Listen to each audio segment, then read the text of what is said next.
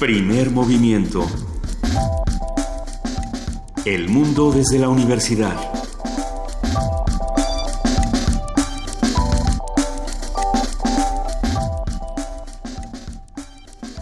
Muy buenos días, son las 7 de la mañana ya con 6 minutos. Hoy es martes 13, martes 13 de junio y estamos empezando esta mañana con primer movimiento. Querido Miguel Ángel, ¿cómo estás? Muy buenos días. Hola Lisa, buenos días, ¿cómo estás? Muy buenos días, querida jefa de información, Juana Inés de ESA, ¿cómo estás? Muy bien, muchas gracias, buenos días. Tenemos aquí muchos temas sobre la mesa que podríamos discutir sin duda, eh, como todos los periódicos siguen hablando de, de las elecciones y de, de que esto no se va a acabar hasta que se acabe. Bueno, pues las noticias están en Nayarit, en Veracruz, en Coahuila y en el Estado de México.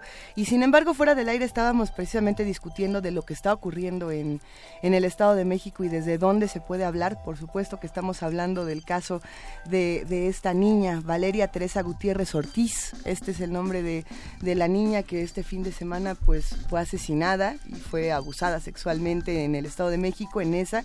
Y es un asunto que creo que a muchos no nos ha dejado dormir pero más allá de lo que nosotros podamos sentir o no, hay, hay, que leer sobre el tema, hay que estudiarlo y hay que hacer esta crítica de lo que pasa en el Estado de México, ¿no? Lo que estábamos diciendo fuera sí, del aire. Y la percepción de la inseguridad, quien tiene la oportunidad de conversar con gente que está en guarderías, en primarias, en secundarias, hay una percepción de un incremento de la violencia y de una de una de una enorme impunidad frente a los asesinatos y al abuso de los niños y de los adolescentes. Y una vulnerabilidad, ¿no? Sí. Es eh, es una vez más el, el quién quién está más desprotegido en este país, ¿no? Quién eh, cómo vamos haciendo un un índice de vulnerabilidad y cómo se van sumando, ¿no? Lo, yo creo que va a ser un tema que, del que vamos a hablar a lo largo del programa por diferentes motivos, pero sí cómo se van sumando las vulnerabilidades y cómo se va Así uno es. puede ser eh, en una especie como de diagrama de Venn perverso, uno puede entrar en la intersección de muchas vulnerabilidades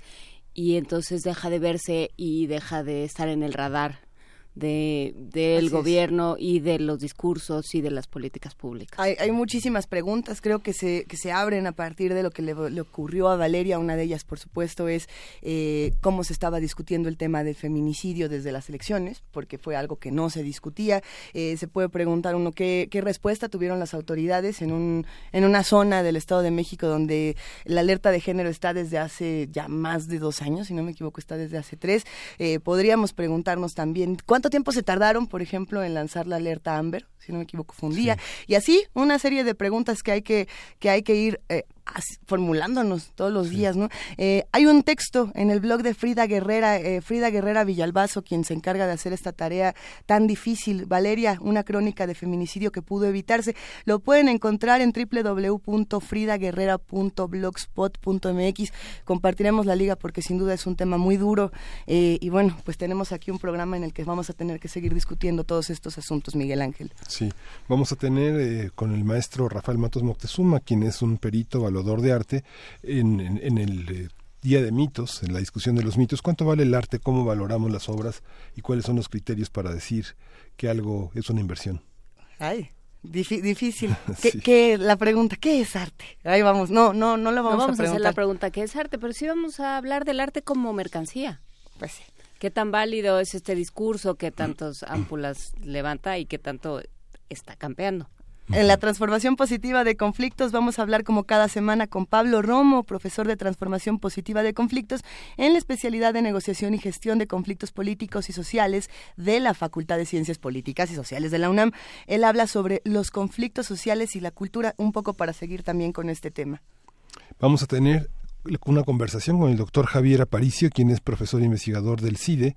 Vamos a saber cuánto, cuál es el significado del costo electoral y cuál ha sido la, cuál ha sido su incremento y las comparaciones con otros, con otros ámbitos democráticos de Latinoamérica y del mundo. Y en 300, la nota internacional. 300% digo para ir o sea, para saber dónde poniendo el dinero, 300% más.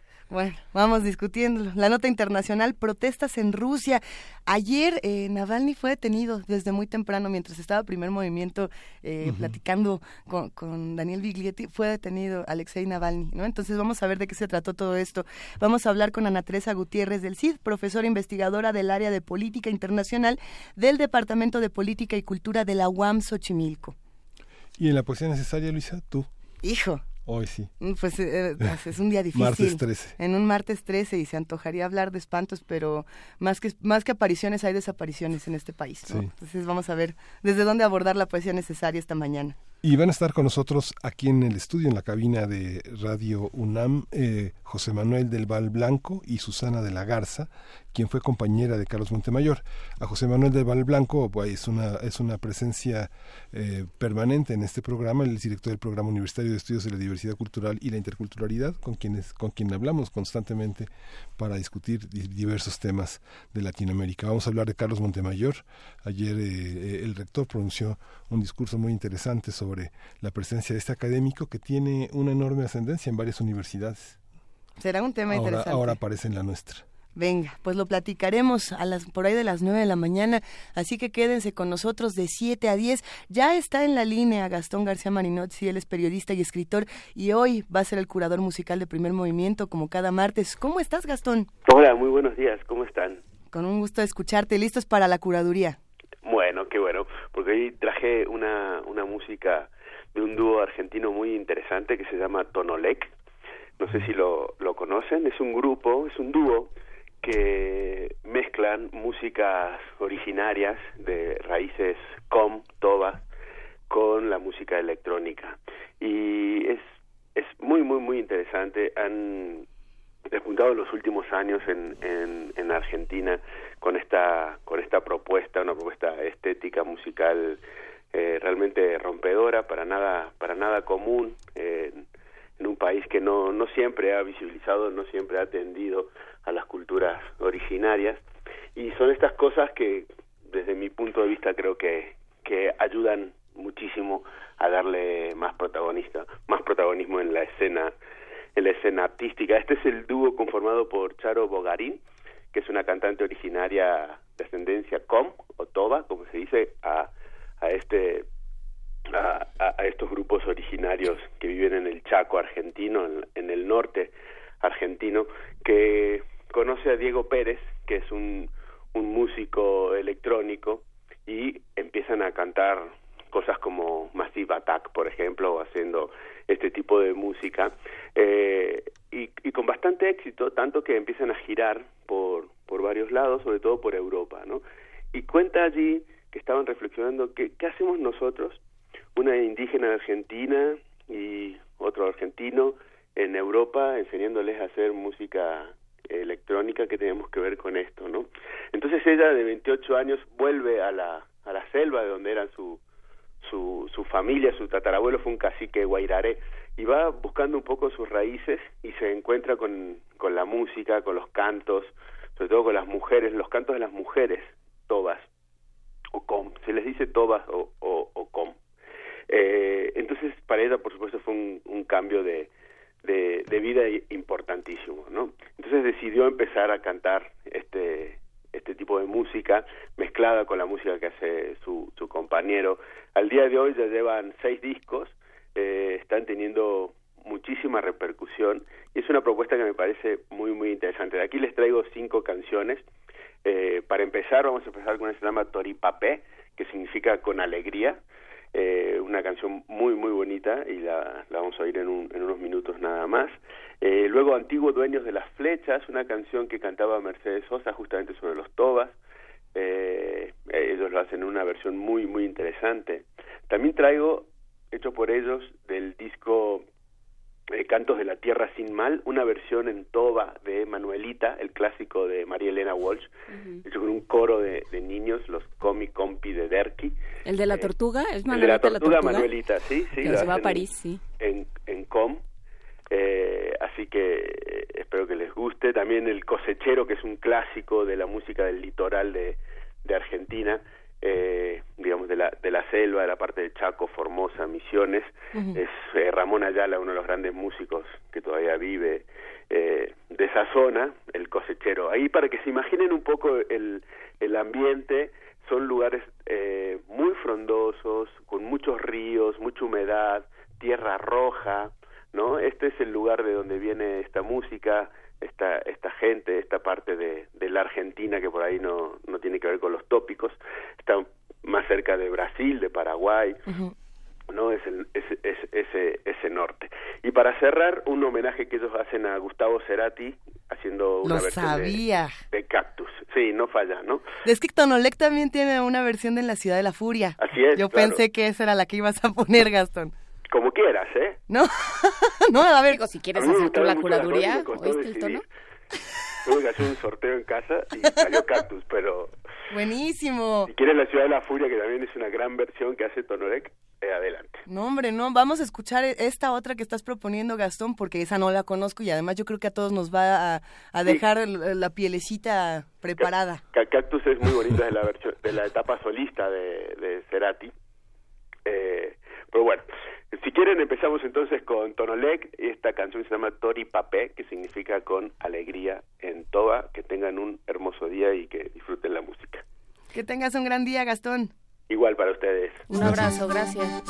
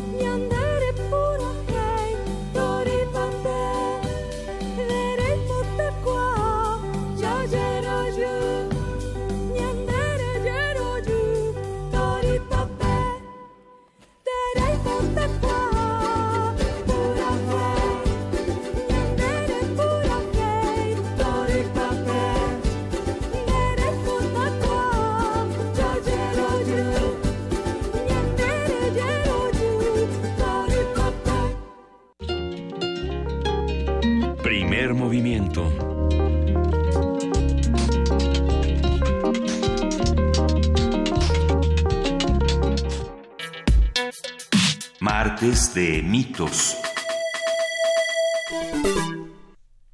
De acuerdo con el escritor y crítico de arte Robert Hughes, el arte como mercancía parece estar sustituyendo al arte como arte, ya que la obra se le ve como un simple mecanismo para generar ganancias económicas, es decir, el precio de la obra se transformó en su función. ¿Y antes no era así?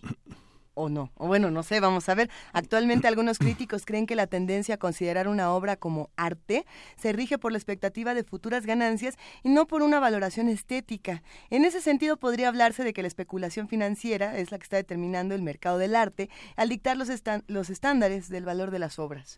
Para conversar sobre esta idea del arte como mercancía, los parámetros, las tasas y los aspectos que se toman en cuenta, nos acompaña el maestro Rafael Matos Moctezuma, perito, evaluador de arte, ya está en la línea. Buenos días, Rafael Matos. Buenos días, ¿cómo están? eh, rara vez coincide la historia y el mercado. ¿Cómo, cómo, cómo hacerlas coincidir, sobre todo en, la, en Latinoamérica, que tiene verdaderos artistas importantes y cuyas obras tardan mucho en viajar de ciudad en ciudad para poder verlas en vivo? Bueno, eh, desde luego es importante en recalcar, resaltar que, que el arte no debe de comprarse como inversión. El arte se debe comprar por emoción, por, por angustia, por placer, pero no para invertir. Para invertir deben irse a las casas de bolsa, a comprar en otro tipo de bienes, porque el arte no se creó para eso, se creó para emocionar. Sin embargo, eh, efectivamente la tendencia es a especular con todo, con el arte y con las casas y con la miseria y con las enfermedades y con todo, pero es terrible, ¿no? Entonces, eh, sí, el arte latinoamericano que ha dado grandes, grandes muestras eh, mundiales de, validez, eh, tiene más dificultad en colocarse que de los países centrales, ¿no? De los países avanzados. Se, acaba de vender una obra de Jean-Michel Basquiat en 110 millones de dólares. Es un absurdo, es una locura. Cuando hay niños que ruedan en la arena muertos, ¿no? Entonces, es patético pero bueno, el, ser humano también lo es, ¿verdad? Sí, que además eh, es, es interesante maestro, no sé qué opine, eh, pensando en la vida de Jean-Michel Basquiat, o sea, pensando en, en el trabajo de estos artistas y en cómo cómo de pronto es muy muy absurda esta esta entronización y esta eh, conversión de su obra, de su trabajo, de aquello que les costó la vida, de aquello lo que se dejaron la vida, pensando también en Van Gogh o en, o en muchos otros, eh, que se de pronto se convierte en una commodity, de pronto se convierte en una mercancía, ¿no? en algo con lo que se especula y, puede llegar a esas a, esos niveles absurdos. sí, y, y, tanto Basquiat como Frida, Frida nunca pensó que, que, iba a estar en esos precios, aunque ha sido reconocida, hay mucha leyenda de que Frida empezó a vender bien hace relativamente poco tiempo, eso no es cierto. No es que vendiera a los precios de ahora, pero nunca tuvo una obra sin vender. Tenía buenos coleccionistas centrados que venían, eh, Edward G. Robinson venía y le compraba, Eduardo Murillo Zafa, eh, Marte Regómez, le compraban su obra, pero en los precios razonables de la época. Eh, pero esta locura eh, que, que se ha desatado desde hace muchos años, este pues también lleva a, límites extremos, ¿no? Y que lleva a absurdos como, eh, que de pronto nos ha tocado oírlo, compra obra de este cuate porque ya se va a morir. y ya no va a producir. Está malísimo y te lo dicen con emoción los marchantes, ¿no? Está malísimo y se va a morir. Terrible. A mí alguna vez también en la galería me preguntaban, oye, ¿cuándo morirá Tamayo? Oiga, pues no sé, vaya usted con su médico. Eh, pero con lo que decíamos, compre usted por la emoción que produce la obra de, de Tamayo, no, no, no especulando de esa manera, pero es, es terrible. Y, y los artistas jóvenes también padecen porque entonces quieren las galerías comprar artistas ya consagrados y entonces los yo acabo de terminar un curso en la UNAM ayer justamente terminé un curso que doy allá en la Facultad de Artes y Diseño en la UNAM eh, acabo de terminar el curso ayer y los oriento de cómo llegar al mercado y, y, utilizar otras alternativas que andar llevando su carpeta de galería en galería, pues que entren a las bienales, que entren a los salones, que se conecten con museos, incluso que trabajen como curadores o que tengan trabajo en una galería, pero no los pobres si andan con una carpeta que nadie ve, porque hay pocas galerías, exceso de oferta y abusan también los galeristas.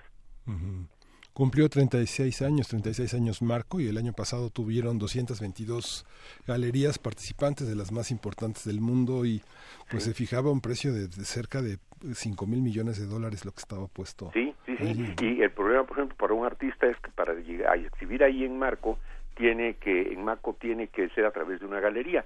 En cambio, yo les sugiero, por ejemplo, que entren a las Bienal, Bienal Tamayo. Ahí hay que estén pendientes de, de cuando se lance la convocatoria o la Bienal eh, Guati Rojo para acuarela o, o distintas bienales que hay en los estados y este y participen y ahí sí ya va el galerista ve y lo que ya fue seleccionado por otros expertos y entonces le hablan al artista y, puede de esa manera colocarse más fácilmente que andar llevando la carpeta de lugar en lugar, ¿verdad? Sí, eh, yo me iría un paso más, eh, más atrás, maestro Rafael Matos. Eh, ¿En qué momento, pensando en, por, en el lugar común que son los Medici, ¿no? Eh, pero ¿en qué momento el artista se reconoce? O sea, es, es curioso esta relación entre el artista y el poder. ¿En qué momento el que tiene poder económico, político, social, dice, yo quiero eso que él tiene y que yo no tengo? ¿no? O sea, está en el centro, esta relación entre el poder y el arte está en el centro de eso que ahora concebimos como capitalismo, pero que tiene que ver con yo tengo dinero y puedo comprar todo hasta tu talento. Así es, así es. Y justamente desde el Renacimiento, ¿verdad? En la, de los Medici, un poco alrededor de esa época, eh, empieza a tenerse la posibilidad de posesión exclusiva de una obra. Entonces, eh, antes se hacía gremialmente, se producía gremialmente y se producía pues básicamente para las iglesias y para los palacios, para los soberanos, para la nobleza y poco a poco empiezan a entrar eh, los incipientes de burguesía a, también a querer comprar eh, y una característica del arte justamente que incita a, que se compre y se paguen sus precios es la posibilidad de posesión exclusiva. Yo compro un original y no quiero que nadie lo vea y nadie lo ve o al revés, quiero prestarlo al museo, pues a lo mejor me lo aceptan. Eh, eso no pasa con 100 años de soledad. Si yo quiero que nadie más lea 100 años de soledad, pues estoy loco, porque lo compran por miles, ¿no? O que oigan a Beethoven, nada más yo lo oigo, pues eso no se puede. En cambio, con una obra original sí, o con una obra gráfica es posesión relativa, porque, limitada, porque son 100, y en 7 mil millones de seres que somos, pues no es nada, ¿no? Pero a mí, eh, a lo mejor ya es, es, muy esotérico para estas horas de la mañana, pero de alguna manera creo que no es que quieras la obra, es que quieres a la persona, o sea, esta idea que es que yo creo que es es este es delirante para el capitalismo de tú que no eres nadie, digamos en términos de estatus político, social, económico, no eres nadie y sin embargo eres capaz de crear el prodigio con tus manos. Exacto, ese, ese, ese esnovismo, ese suponer que te da estatus, que te hace diferente de los demás, que puede, como ustedes decían, sepatar al burgués, apantallar al burgués, eh, está presente, ¿no? Y entonces van y, hacen unas ofertas en las grandes subastas o en las galerías para que sepan, el chiste no es que yo tenga fulano, sino que se sepa que yo tengo a fulano. Eh, y eso les se, pues, suponen ellos que les da estatus, ¿no? Y se codean con un medio determinado y tal. Y el mercado también se presta, también hace las manipulaciones y los movimientos adecuados para que esta gente pague lo que sea, para, con tal de resaltar y de presumir, ¿no? Justamente cuando estábamos eh, discutiendo esta mesa el día de ayer, maestro Rafael Matos Moctezuma, eh, me quedé pensando en las obras de arte que a lo mejor no eran consideradas arte por venderse, ¿no? Eh, esta película, por ejemplo, que nos recordó la historia de Margaret King hace unos hace unos años, ¿no? Que se, estrena en el cine, mm. de esta mujer que en los años 60 pintaba estos estos pequeños niños con ojos muy grandes, ¿no? Y que el debate era, bueno, es que no es arte porque todo el mundo lo compra y como todo el mundo lo compra, eso quiere decir que, que es nada más popular popular, ¿no? Eh, eso quiere eso querría decir que si nosotros nos acercamos al arte que por así decirlo se vende, eh, estamos quitándole el valor al artista o estamos quitándole el valor a, la alta cultura, por así decirlo, o también se vale decir, pues me gusta comprar estas cosas y me gustan las reproducciones y, y me gusta tener mi playera de los girasoles y qué. Ajá, y mi playera del Che y la, otra y, cuál es la bronca. ¿Qué pasa con estos debates? E, e, es también esa famosa exclusividad o pretendida exclusividad que entonces denigra a la copia o denigra a la reproducción eh, porque yo tengo el original pero eh, como es una emoción estética, eh, es lo que refleje y, y, puede ser bella o puede ser fea. El arte no tiene que ser bello para emocionar o para hacer arte. Puede ser, las señoritas de Aviñón tienen todo menos bonitas, pero emocionan, o el Guernica emociona. Entonces, ese es el, chiste que, que, que, nos causa ese impacto y, y, que puede ser una reproducción, puede ser eh, una película, puede ser una toma de una obra, y, no tengo que estar exactamente enfrente y que sea la original. ¿Y cuántas veces creemos que estamos frente a un original y es una copia y ni lo sabemos? Entonces nos emociona igual. Entonces sí es esta, eh, esta capricho, ¿no? Esta eh, ganas de, poseer solo yo algo, ¿no? ¿Y qué pasa con, eh, volviendo a lo, a lo que decía hace un momento, de hablar con los estudiantes, de hablar con, con los artistas adolescentes, digamos?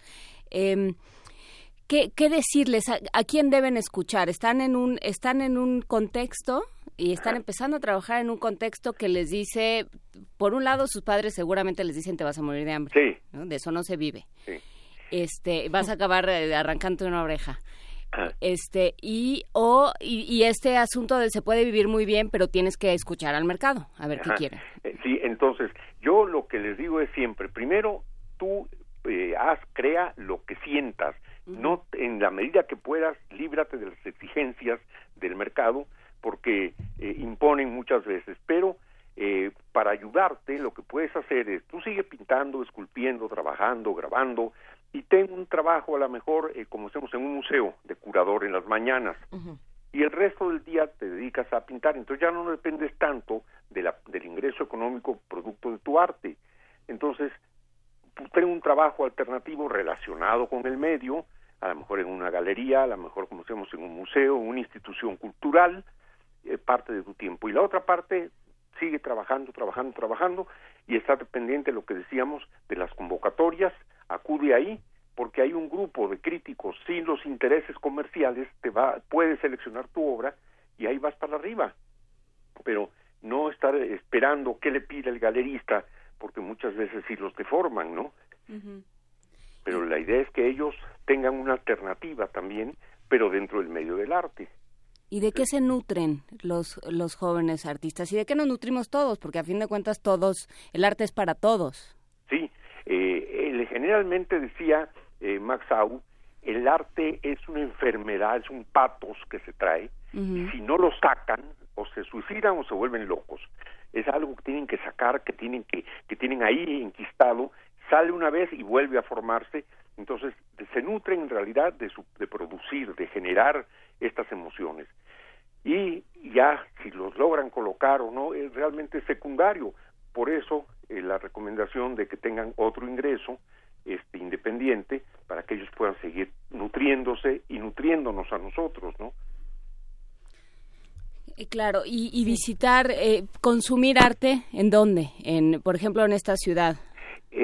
lo que yo recomiendo porque hay también dos posibilidades. Una, ser coleccionista, que tiene un ámbito, eh, un algo de posesivo, esa es una, y está bien, es válido, y pero otra es, con ir al museo, ir a la galería, tengo suficiente, no tengo que llevármelo a mi casa, como si voy al ballet, tampoco me tengo que llevar al ballet a mi casa, pero entonces voy, me, lleno, me, me, quedo satisfecho con ver, con apreciar la obra, con sentirla, con emocionarme, y no necesito comprar. Otros sí necesitan comprar, tienen esta parte retentiva, los, los coleccionistas, pero ellos en general tienen muy bien eh, determinado qué van a coleccionar. El coleccionista bueno acota muy bien, no compra de todo, tiene de aquí a acá, esto es lo que voy a, coleccionar, conoce de eso, eh, sabe de precios, esa es la otra, porque el que compra que por inversión y esto le meten unos falsos ese es otro problema terrible del mercado del arte en el mundo. ¿eh? Bueno, también están los millonarios que viajan con su curador.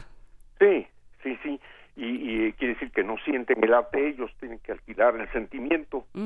Y entonces, este, bueno, pues lo que el curador diga, y a veces el curador también tiene sus preferencias o tiene muy diferentes conceptos, eh, pero lo ideal es eso, es comprar Crear por emoción y comprar por emoción, o ver por emoción, ir a los museos, ir a las eh, galerías, a las exposiciones, a las conferencias, y con eso puede ser ya suficiente nutriente. Pero eso también e, es, todo un debate, porque decir que, le, que los que compran o los que le pagan a un curador para que les eche la mano es alquilar el sentimiento, pues no, no nos pasa a todos los que vamos a un museo y que estamos eh, buscando también de pronto la explicación del curador que decidió cómo poner las obras de cierto artista en los muros, o, o cuando decimos, a ver, acabo de ver esto, la verdad es que mi, mi capacidad artística no fue tan grande y entonces necesito leer la, hojita de la entrada una vez más para ver qué, vi. ¿Es, ¿Eso es alquilar el sentimiento también? Bueno, aquí lo que pasa es que eh, el arte puede ayudar un poco, se nos indican cuando nació, en qué, dentro de qué técnica está o, en qué ámbito eh, la creación está el artista o en qué estilo, pero el arte no se explica, el arte se siente. Y eh, vamos a suponer que va, en lugar de ir a un museo, estamos sentados en Bellas Artes, están interpretando una sinfonía de Mozart, y yo te doy un codazo y te digo, oye, ¿en qué nota está? Me dices, cállate y oye. Sí, pero está en re menor o en re mayor. que te calles, por favor, porque ya están volteando de enfrente, oye, lo siente, lo emocionate. Entonces, igual el arte puede ayudar, saber que está en re menor, pero ayudar en cierta medida como una referencia, pero a sentir no me va a ayudar. Igual en el arte, ¿no? Entonces, yo me da una pena cuando veo a los pobres niños que mandan a los museos a copiar las fichas. Sí, sí, sí, Y no ven la obra. Y está la mamá dictándole.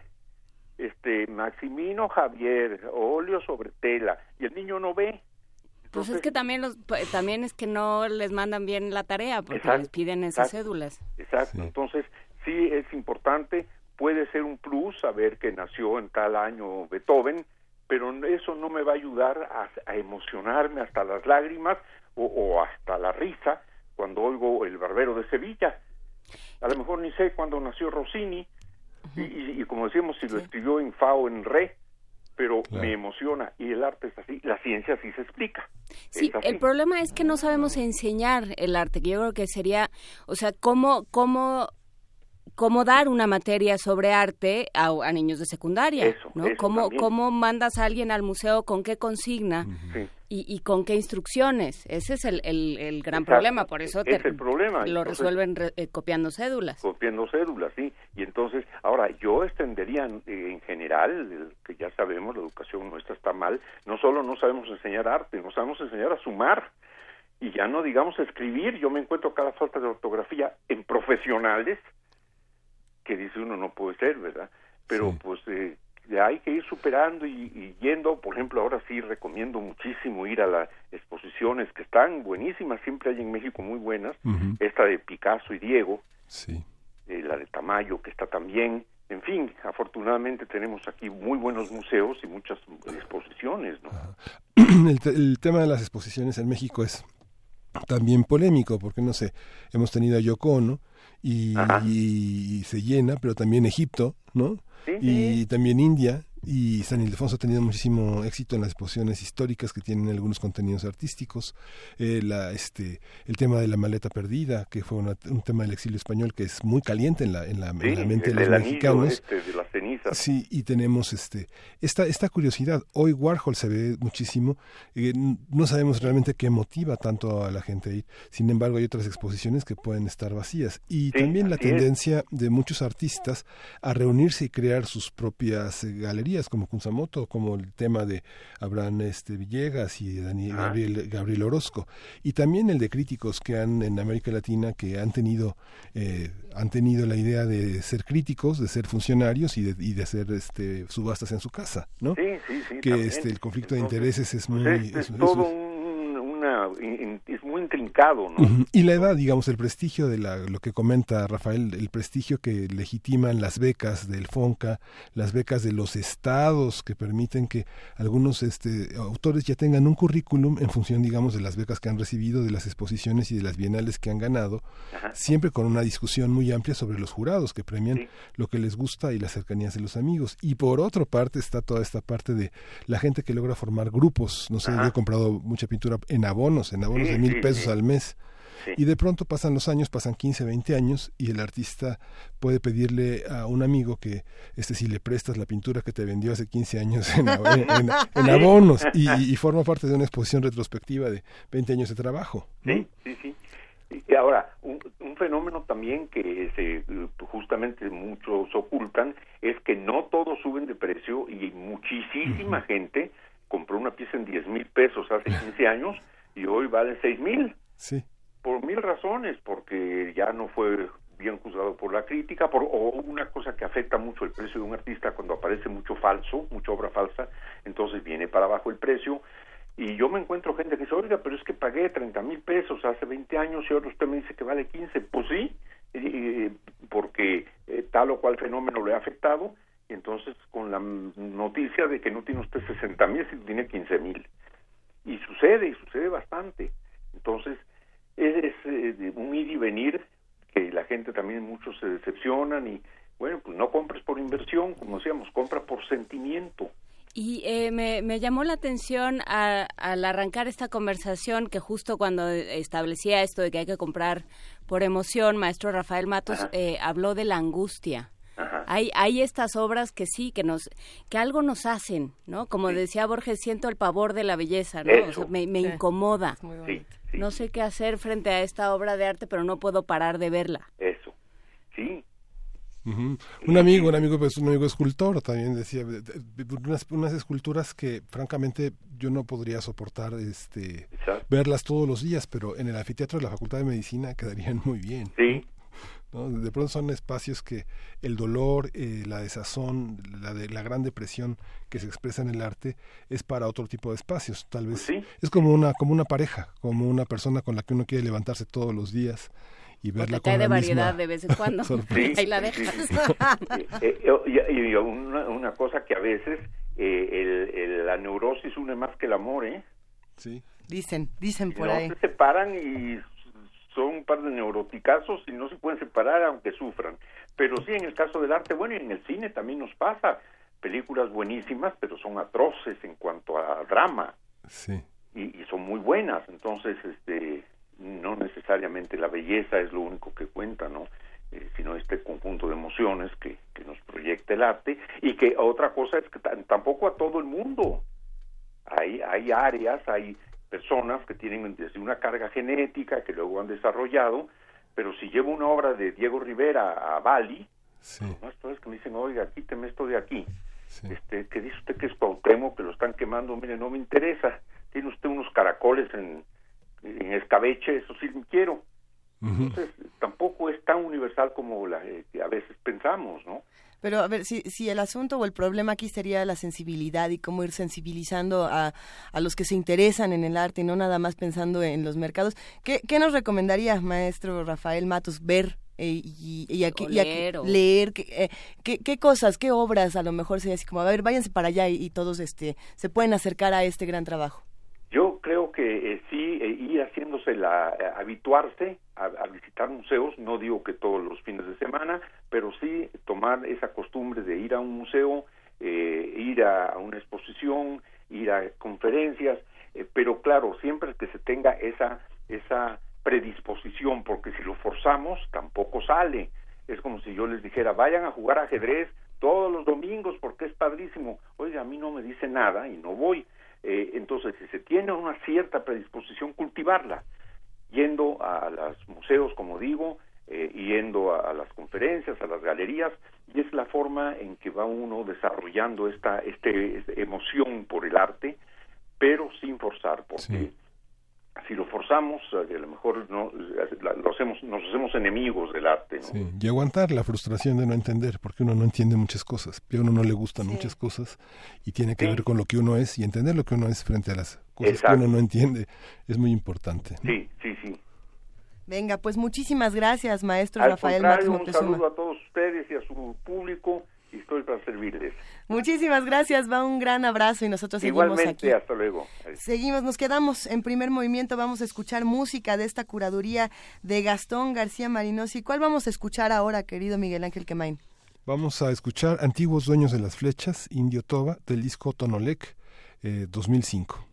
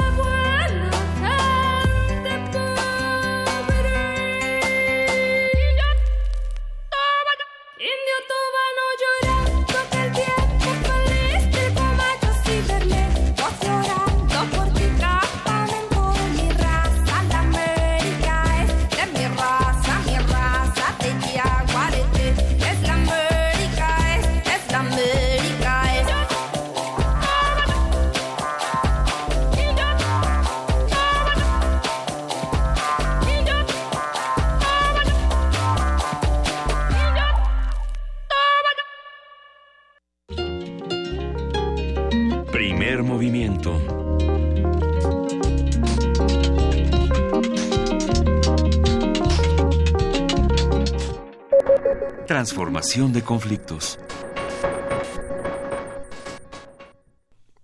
Doctor Pablo Romo, buenos días. ¿Qué tal? ¿Cómo están? Muy buenos días. Pues ahora la cultura, los conflictos sociales y la cultura, ¿entran en conflicto?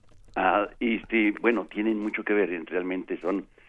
La cultura normalmente es una manera de abordar los conflictos. La, es muy diferente cómo eh, los conflictos son abordados por ejemplo, en un ámbito, eh, en un país que en otro, en una región que en otra, o eh, la manera de ver los conflictos eh, se entiende, se comprende o se resuelve, se transforma de acuerdo a el universo que tienes delante de ti la manera como tú lo abordas el conflicto es una manera en donde expresas tu cultura. Quizá cuando tienes muchos elementos, pues lo lo abordas mucho más eh, holísticamente, mucho más ampliamente. Si no tienes tantos elementos, eh, lo abordas con más violencia. Vemos, por ejemplo, en México que muchos conflictos están atravesados justamente por el carácter eh, transcultural o intercultural en el que se encuentran.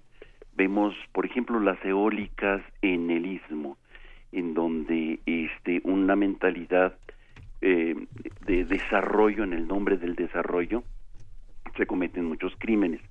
Y entran en conflicto con las comunidades indígenas porque no hay una consulta, porque no hay eh, porque la cultura no se respeta y se supone que hay una sola manera de ver el mundo, el desarrollo, la, la, la manera de aproximarnos a las cosas y a nuestro entorno. Por eso es importante en, al abordar los conflictos reconocer en el niño flaco, en el niño gordo que le gustaba tanto, este, allá en cabina. Ay, Pablo. ¿Se acuerdan del niño flaco y el niño gordo? ¿Cómo olvidarlo? pues bueno, y yo creo que a veces el niño flaco, frecuentemente, este, o la niña flaca, este, está eh, atravesada también por una manera, una visión diferente de ver las cosas y no se consulta cuando se eh, pretende ayudar al niño flaco, a la niña flaca, a jugar en el sub aquel. Y entonces, por eso es importante hablar de transformación de conflictos y hablar de eh, en ese en, en, el tema de, de, transformación de conflictos hablar de la consulta una consulta que debe de estar eh, atravesada por una serie de estándares internacionales fundamentales, como son la debe de ser de buena fe una consulta a los pueblos indios antes de hacer un megaproyecto como en Xochicuautla, por ejemplo, IGA que está tratando de hacer una una supercarretera en el nombre del desarrollo que no va a transformar el desarrollo de la gente, sino es para comunicar a otros, no a, a los que son afectados por la autopista, se necesita hacer una consulta. ¿Y qué elementos debe de tener una consulta? Buena fe. Debe de ser una expresión de buena fe. Debe de ser una consulta transparente, sistemática, y con el objeto de, dotar a las comunidades, a los pueblos, a los que están consultándose, de seguridad jurídica, darles información, es decir, normalmente eh, se les engaña muchas veces, vamos a hacer una mina aquí y van a tener mucho trabajo, entonces eso es muy bueno para el desarrollo de la comunidad. Y entonces eh, hay que dar este, mucha información, una información libre, eh, una información vasta, una información suficiente sobre lo que va a suceder, los impactos sociales, ambientales del megaproyecto, de la de la supercarretera, de la eh, de la mina, etcétera. Entonces tiene estos elementos. Tiene que respetar la cultura y la identidad de los pueblos, tiene que ser en el idioma propio del pueblo consultado, de la comunidad consultada. Y, y estos siete elementos que estoy diciendo son, digamos, de, eh, de, alguna manera son los componentes para poder al menos eh, generar un proceso de este de toma de decisiones para que la niña flaca o el niño flaco pueda al menos saber qué va a jugar en ese juego y no, antes de enfrentarse a la al, al superdesarrollo o al o al proyecto en el cual le están imponiendo muchas veces desde fuera. Eh, la cultura está de alguna manera, va a interpretar, va a ver, va a resignificar aquello que se le está ofreciendo como una propuesta para su comunidad. Estamos hablando lo mismo de megaproyectos que de alimentos, estamos hablando de, de, de, de posibilidades de acceso al Internet o a las radios comunitarias o a la manera como se aproxima y ven los conflictos. ¿Cómo ven? Pues es muy interesante, fundamentalmente en la diversidad está sostenida esta capacidad de entender eh, cómo, cómo, cómo el otro resuelve lo que eh, lo pone en conflicto, las fronteras, los hábitos, la llegada de una modernidad aparente que va a destruir sus cosas, etcétera. No sé, uno lo ve desde los códices primordiales de la Costa Chica hasta Lucio Cabañas. Lo, lo, lo han resuelto a machetazos, ¿no? Y fíjate que eh, hasta, hace relativamente poco era eh, impensable el hecho de pensar que se iba a hacer con una consulta. En realidad sabían los hombres ilustrados lo que necesitaba eh, la gente, ¿no? Y entonces no se consultaba.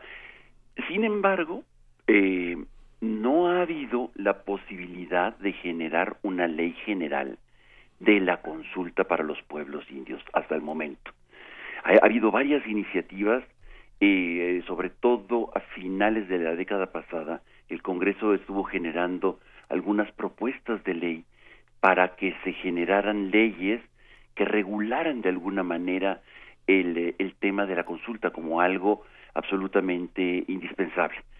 De hecho, lo es porque México, al firmar los tratados internacionales y al incorporar dentro de la Constitución los eh, elementos básicos de derechos humanos y los estándares internacionales, se tiene que hacer.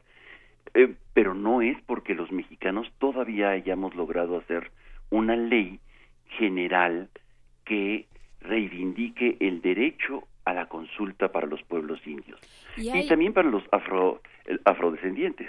Dime. Hay otro otro tema y que es, yo creo que es mucho más grave. Están eh, frente a un momento en el que se decía eh, el, hombre blanco, digamos, el... Eh, hay quien sabe más, ¿no? Y ese es el que decide.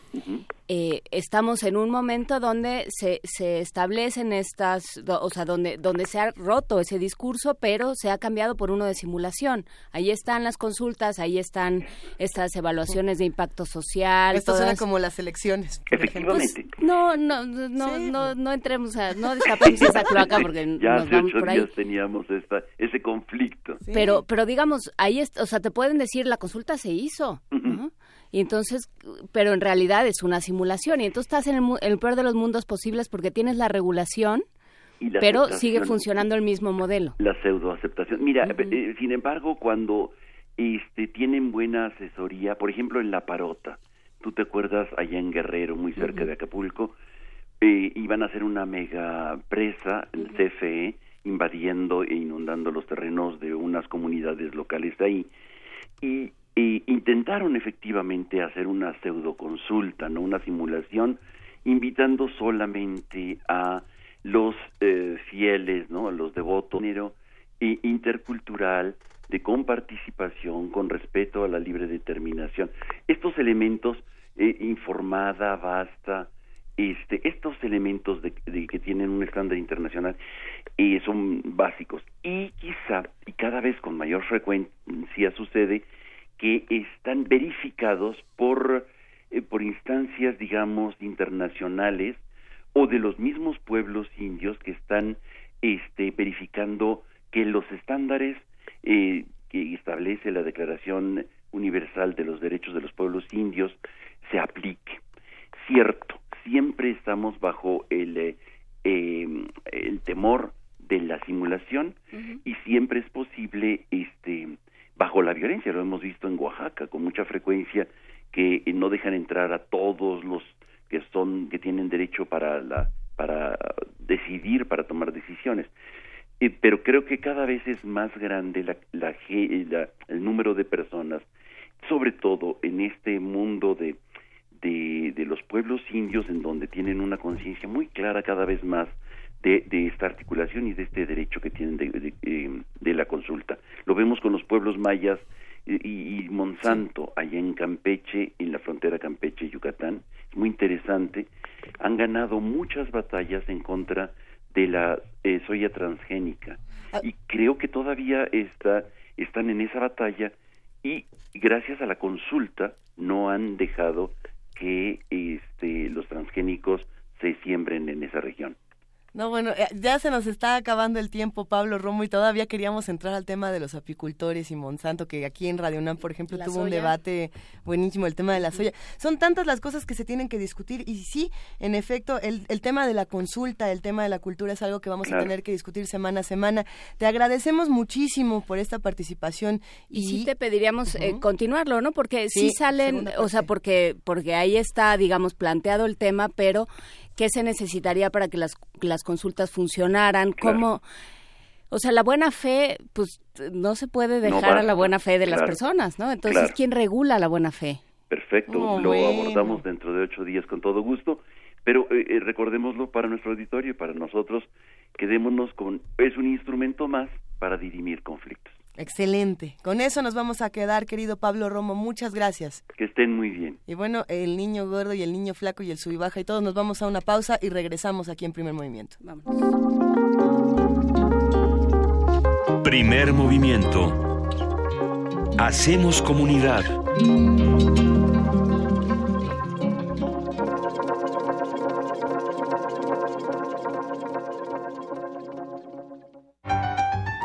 Como los pulpos, los escritores son más sabrosos en su tinta.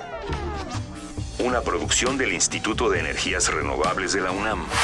Lunes y miércoles al mediodía por el 96.1 FM. Radio UNAM.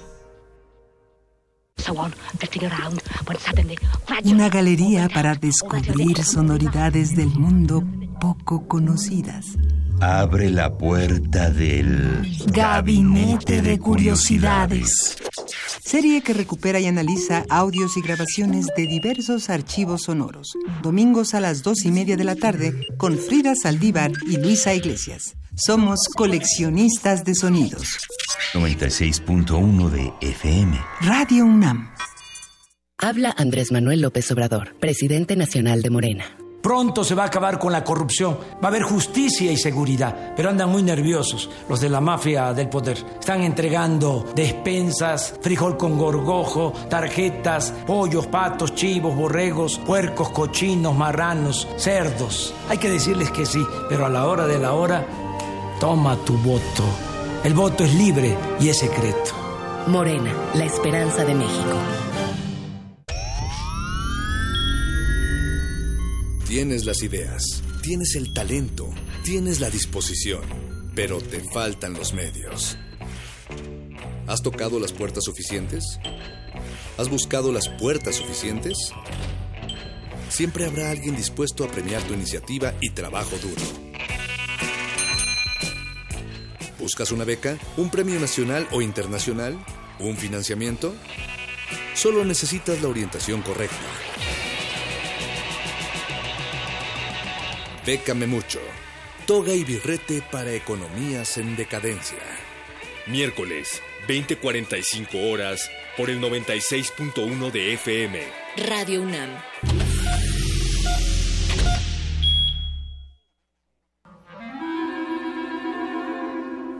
Testimonio de oídas. Música nueva en voz de sus creadores.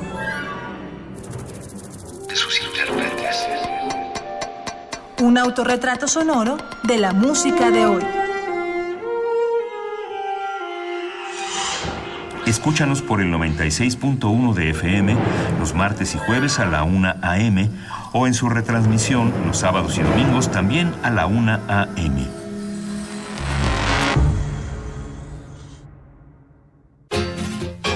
El motor de la radio universitaria cambia y se renueva. Acompáñanos a desmenuzar las entrañas del medio que estimula la imaginación en la mesa conversatorio. Los andamiajes de la radio universitaria. Las voces de quienes la construyen día a día analizan su presente y futuro. Conduce Octavio Serra. Participan Guam Radio, Ibero 90.9 y Radio UNAM. Únete al festejo de ocho décadas de Radio UNAM. Por el 96.1 de FM, este 14 de junio a las 2 de la tarde. Radio UNAM, experiencia sonora.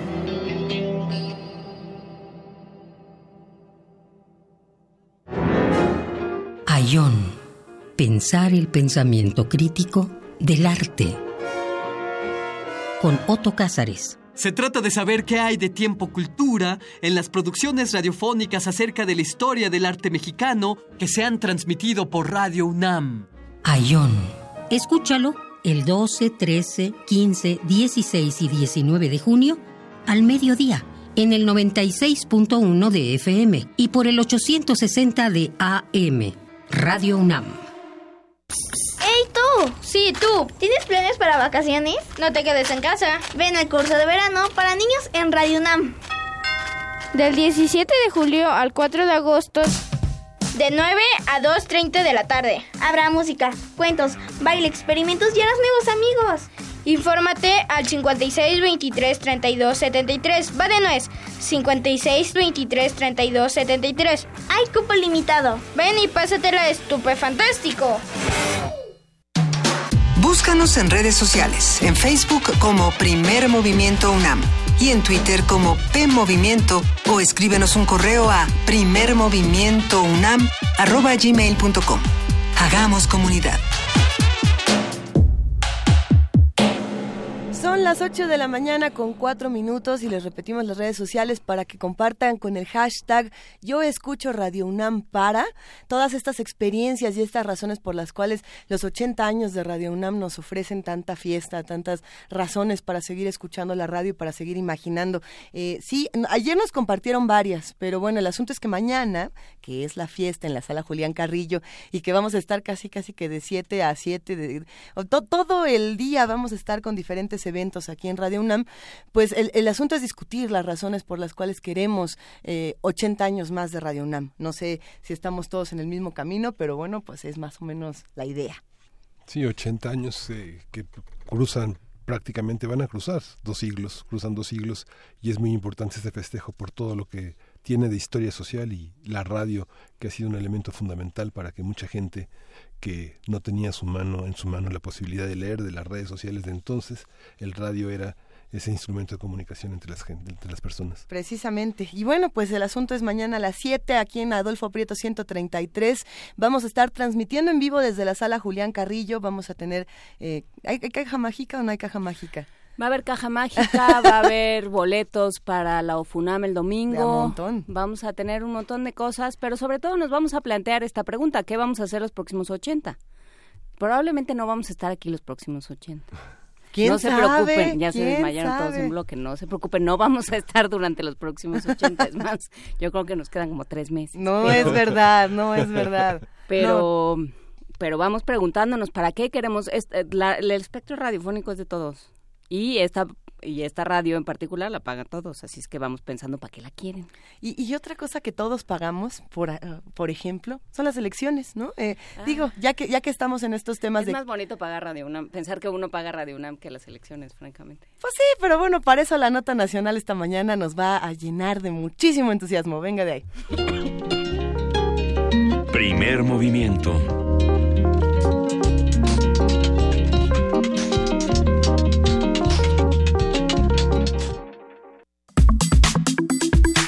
Nota Nacional.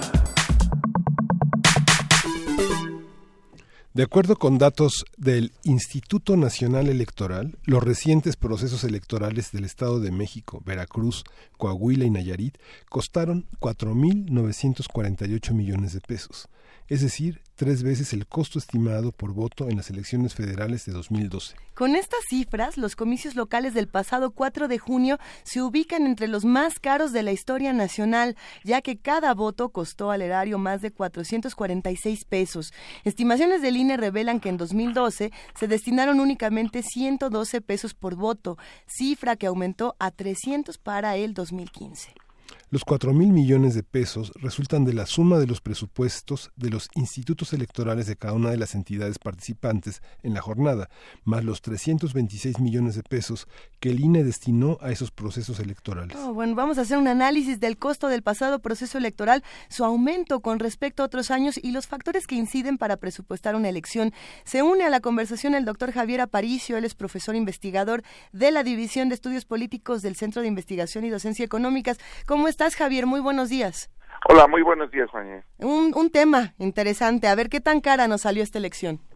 Pues sí, mire, eh, de los datos que estaban que estaban mencionando, efectivamente hay, hay una tendencia, yo diría desde por lo menos 20 años, eh, para que la organización y el financiamiento a partidos políticos sean cada vez mayores.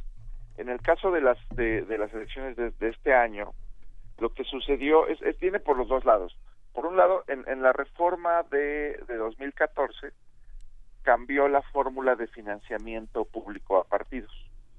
Digamos, a nivel federal la fórmula se quedó como estaba, pero la reforma que creó el INE también ordenó que el financiamiento público a nivel local se homologara, digamos que todos los estados usaran la misma fórmula. Eh, en el caso del Estado de México y de Coahuila, esto implicó que ellos aumentaran el financiamiento a sus partidos. Y el segundo componente, y, hubo, y hubo un poquito de estados que lo tuvieron que disminuir, esto también es cierto, pero fueron los menos. ¿eh? Pues en promedio el financiamiento público local, digamos estatal, a los partidos, aumentó con la reforma de 2014. Y el segundo componente, pues es el presupuesto, digamos, el presupuesto de los institutos, el, el o el costo de organizar las elecciones. Aquí sí fue, sí fue a perder, perder, porque como ahora la, la, la elección se organiza, yo te diría, un 80% por el INE y un 20% por los órganos locales, pues el INE tuvo que solicitar recursos adicionales para a los que normalmente manejaba. El INE ahora pide presupuesto adicional para encargarse de la parte que le toca de las elecciones locales. Y bueno, y los institutos locales que ahora les toca hacer menos trabajo que antes eh, porque todas las tareas de organización y capacitación integración de casillas las hace el INE bueno los institutos locales no solicitaron menos recursos a sus congresos. Digamos que pidieron lo mismo de antes a lo mejor un poquito más. El caso es que la, ahora el hecho de que las, las elecciones locales se organicen entre el INE y los locales, pues requiere, requiere, no sé si justificadamente, pero de más recursos. O sea, ¿los pagamos doble? Eh, ¿De alguna pues manera? Básicamente. Ahora, es que antes, a ver, pensemos en lo que había antes de 2014, que era que el, el IFE se encargaba de lo federal y tenía presupuesto exclusivamente para organizar elecciones federales. Y los, y los OPLES o los organismos locales tenían su presupuesto para organizar elecciones locales. Este, se nos vendió en 2014, se nos dijo que esta reforma iba a abaratar eh, los procedimientos, pues porque le iba a dar mayores facultades al INE y menores facultades a los institutos locales. Lo que pasó es que lo que pasó fue que sí el INE adquirió más facultades, para lo cual se pidió más presupuesto, ni modo de entregarle al INE más chamba sin darle más recursos. Eh, pero del lado de los institutos estatales, que básicamente perdieron facultades, eh, ellos en vez de utilizar menos presupuesto, pues siguieron recibiendo el mismo, el mismo que tenían antes, digamos. ¿Y eso Hay por una especie de inercia. ¿Por qué sucedió? ¿Por inercia? Yo yo pensaría que es la inercia o la negociación, la negociación de los institutos eh, frente a su a su Congreso local, ¿no? Eh, recordemos que la reforma de 2014, su propósito original era que desaparecieran los institutos locales, Ujú, que el INE se hiciera cargo de todo. Y ahí en las cuentas decían, bueno, si el INE lo logra hacer de manera más, si el INE puede hacer todo, todo lo electoral, más barato que, lo, que los institutos, que la suma de los institutos locales, pues a lo mejor se ahorra algo de presupuesto. Pero al final en esa negociación política los, los órganos locales, los institutos locales, digamos que lucharon por su supervivencia. Y la mantuvieron eh, y básicamente se quedaron con su mismo presupuesto, con su misma estructura. Entonces digamos que ahí hay una, ahí hay un componente pendiente que sería adelgazar, adelgazar el costo de los institutos locales, dado que tienen mucho menos facultades que antes. A ver, Javier, eh, ¿cómo funciona en otros en otras partes del mundo? ¿En todos lados es igual? ¿En todos lados cuestan mucho las elecciones? Eh, no, no, México sí es todo un caso en el que, a ver, hay, yo diría, hay, hay dos modelos. eh, Yo creo que en la, en la mayoría de los países, en la mayoría de las democracias, el modelo es bastante descentralizado, un poquito, digamos que cada entidad o, o a nivel regional se organizan las elecciones. Y hay un grupo de países, este, no sé, lo puedes ver en Perú, lo ves en Canadá, donde ciertamente hay una autoridad central, un, un, un, un administrador electoral central, na- nacional, eh, donde está la- parecido al INE. La diferencia, la diferencia es que si vemos el tamaño del INE en personal, en presupuesto, en atribuciones, eh, sí, sí debemos estar ahí entre los países donde se destinan más recursos públicos, ya no solo a financiamiento a partidos, estamos ahí, o sea, en financiamiento a partidos estamos muy arriba, pero en el costo de administrar y organizar las elecciones eh, también, y si le sumas el tribunal electoral es otro pedazo. Entonces sí, sí, sí somos un país que gasta mucho en sus elecciones comparado con cualquier otro, ¿eh? Eh, casi con cualquier otro del mundo. ¿Qué es lo que, a- ahí es, la pregunta es qué es lo que estamos pagando. Sí, yo creo que, eh, mira, por un lado, la justificación tradicional te van a decir, bueno, es que es que venimos, es culpa de nuestra transición democrática y como y como nadie confiaba en que el gobierno, vaya, hay hay muchos países, esto va a sonar sorprendente desde México, hay muchos países donde los gobiernos organizan las elecciones, digamos, la Secretaría de Gobernación, por ejemplo, y así así era en México, ¿no? Hace años eh, eh, el Consejo Electoral Federal era era era una parte de la Secretaría de Gobernación. Por supuesto, en aquellos tiempos de partido hegemónico, pues eso le quitaba mucha credibilidad. Entonces, en nuestra transición democrática se vio la necesidad de crear un órgano, un, un instituto autónomo, ¿no? Un órgano autónomo, eh, porque no se confiaba en que el gobierno fuera capaz de organizar elecciones de manera eh, transparente, clara, eh, libre de sesgos. Eh, en muchos países sí las organiza el gobierno y, y misteriosamente, sorprendentemente, la gente confía, ¿no? Este, entonces, bueno, se tuvo que crear un aparato nuevo. y también como había mucha desconfianza sobre eh, sobre las elecciones, es cierto que se tuvo que gastar mucho dinero. Por ejemplo, también se gasta mucho en, en el registro electoral, el registro nacional de electores. Si vemos la, la, credencial para votar, pues casi tiene más candados que un pasaporte. Eh, si la ven, ¿no? los, los dispositivos de seguridad que tiene la credencial de votar eh, son, son muy elevados. Este, es más confiable la credencial para votar que una licencia de manejo, ¿no? Tú vas al banco con tu licencia de manejo y te la reciben. Este, pues eso es un esfuerzo paralelo. Básicamente el órgano electoral es responsable del registro poblacional, por así decirlo, ¿no? ¿Y no, y no se este consideró al, al hacer el INE que tenía que ser algo transicional? No, no lo sé, genuinamente. Puede ser, mira, buena pero puede ser, aunque ahí yo, ya yo le pondría un poquito, si lo ves desde el punto de vista de economía política. Es cierto que a, los, a, las, a las entes burocráticas les cuesta mucho trabajo adelgazarse, ¿no? Digamos, que dicen quienes estudian eh, sector público, la organización burocrática, bueno, las burocracias tienen un fuerte incentivo a, a mantener su tamaño y e incluso tienen cobran su propia vida, ¿no? Tratan de ir creciendo. ¿Qué otra cosa hacen nuestros órganos electorales? El INE, por ejemplo pues administrar spots, o sea, el, el, el, el, INE tuvo que rentar o construir un edificio nuevo para para instalar todo el centro de administración de spots, porque una cosa es decirle a los a los partidos, a las perdón, a todas las radiodifusoras y televisoras del país. Si no nos lo tienes que contar a nosotros, lo padecemos. Pero está el otro pedazo que es monitor, monitorear. Pues está, está el INE ahí grabando, buscando huellas digitales en, todo. Bueno, ustedes deben tener más experiencia eso. Eh, eso también cuesta, ¿no?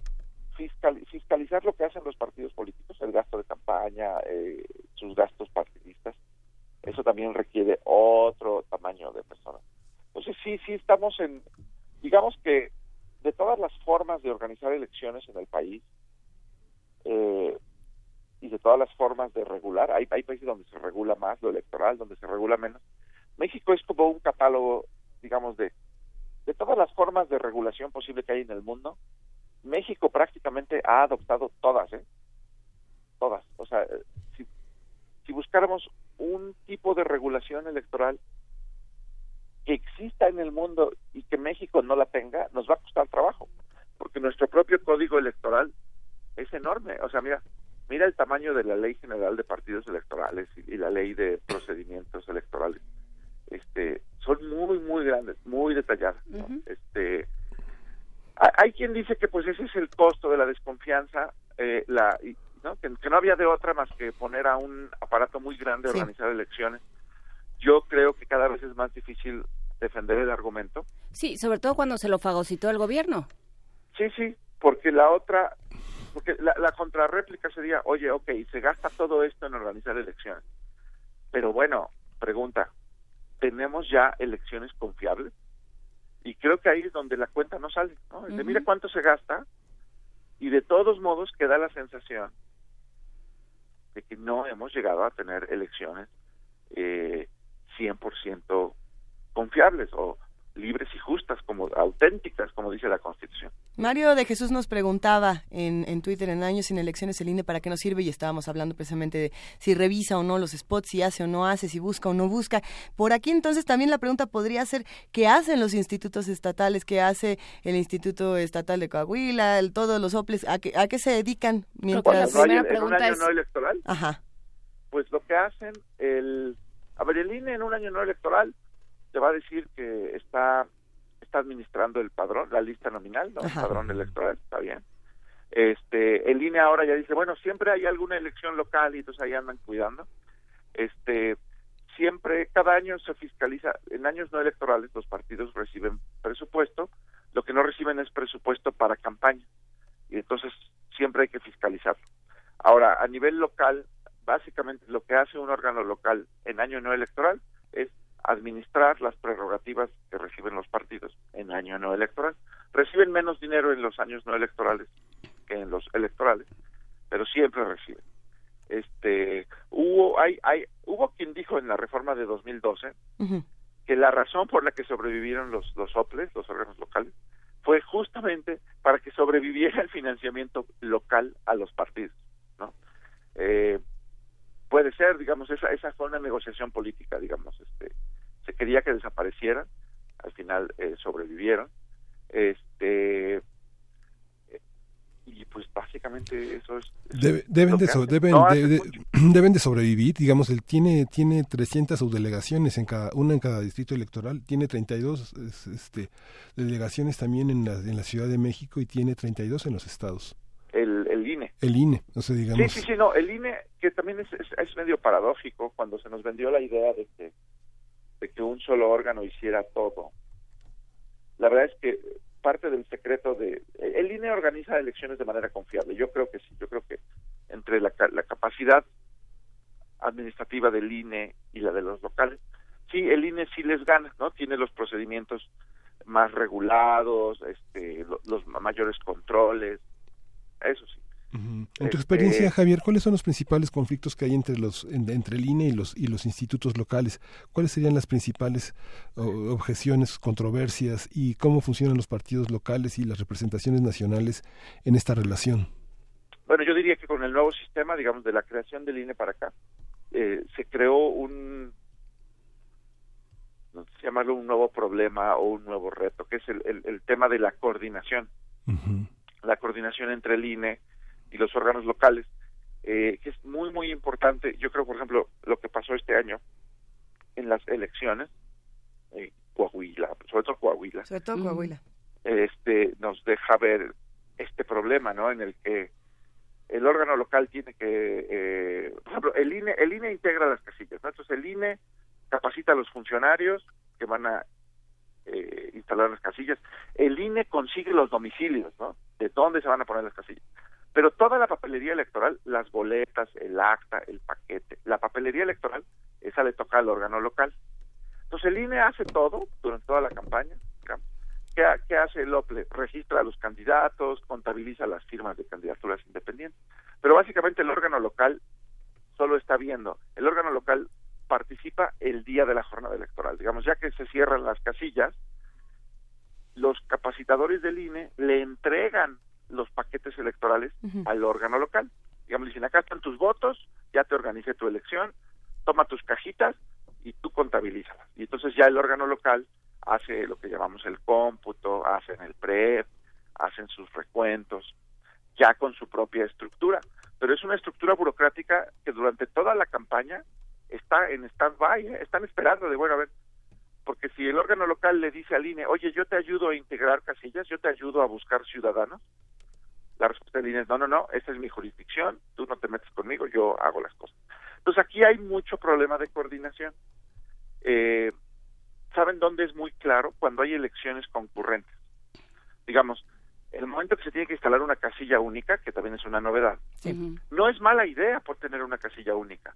Lo que es un gran problema es que nuestra documentación electoral, no sé si alguno de ustedes ha sido funcionario de casilla. Aún no. Por acá, sí. sí. Miguel Ángel, sí. Bueno, Miguel Ángel, ¿cuántos papeles se llenan en la casilla? No sé si lo recuerda. Sí, son aproximadamente 16, ¿no? Son más, son más de una docena de documentos. Básicamente el día de la elección, los pobres ciudadanos funcionarios de casilla son pequeños notarios. Y entonces tienen que hacer el acta de la jornada electoral y el acta de escrutinio y cómputo y el reporte de las impugnaciones. Y y ponerle palomitas a todo el, al librito de la lista electoral. Es, es un trabajo muy, muy ingrato, yo diría, ¿no? Es muy difícil. Entonces, cuando, cuando hay casilla única, hay que hacer todo eso para, para la elección local y toda la papelería de la elección federal. Es el doble de trabajo. Este, es muy, y, y entonces ahí hay problemas.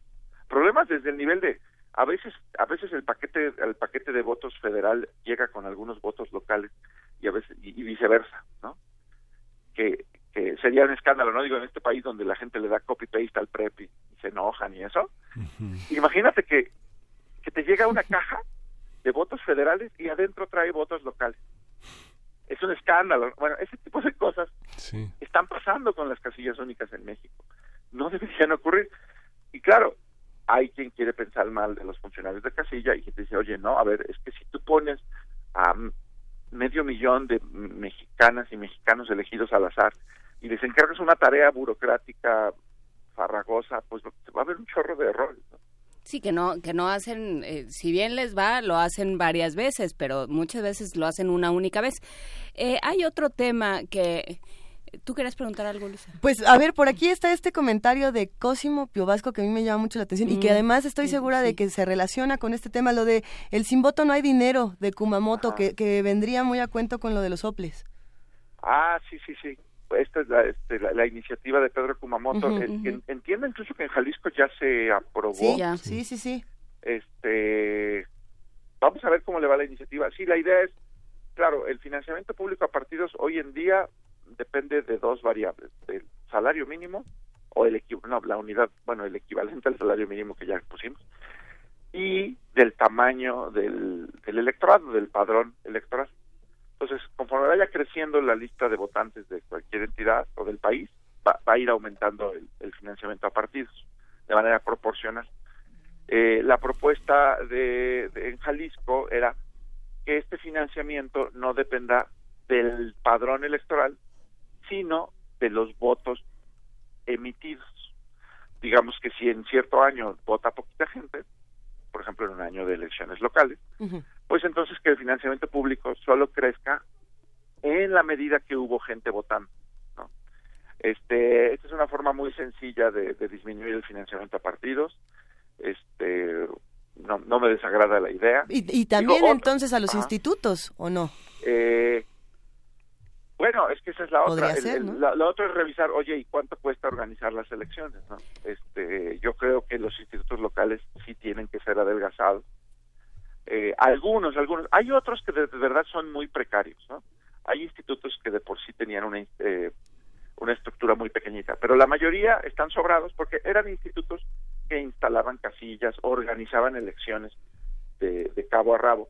Y ya no, ya, eso ya no. Entonces, habría que cortarlo, eh, pero de nuevo, es una como negociación política eh, a, nivel local, ¿no? Este, hay una última pregunta con la que a mí me gustaría cerrar, doctor Javier Aparicio, de la División de Estudios Políticos del Centro de Investigación y Docencia Económicas, que sería, a ver, eh, yo sí también estoy eh, de acuerdo con esto de que las, las elecciones ya no salen, digamos, el proceso de llevar las cajitas y, ¿no? Todavía como, como siempre, por supuesto que hay margen de, trampa y margen de error, ¿no? La cantidad de funcionarios que por razones eh, oscuras e insospechadas no se presentaron en el en el Estado de México y entonces tomaron los lugares personas que estaban en la fila y que no sabemos quiénes eran, un montón de cosas que salen que, que se escapan a cualquier tipo de regulación, porque porque ya ya no hay manera de regularlo todo, ¿no? Pero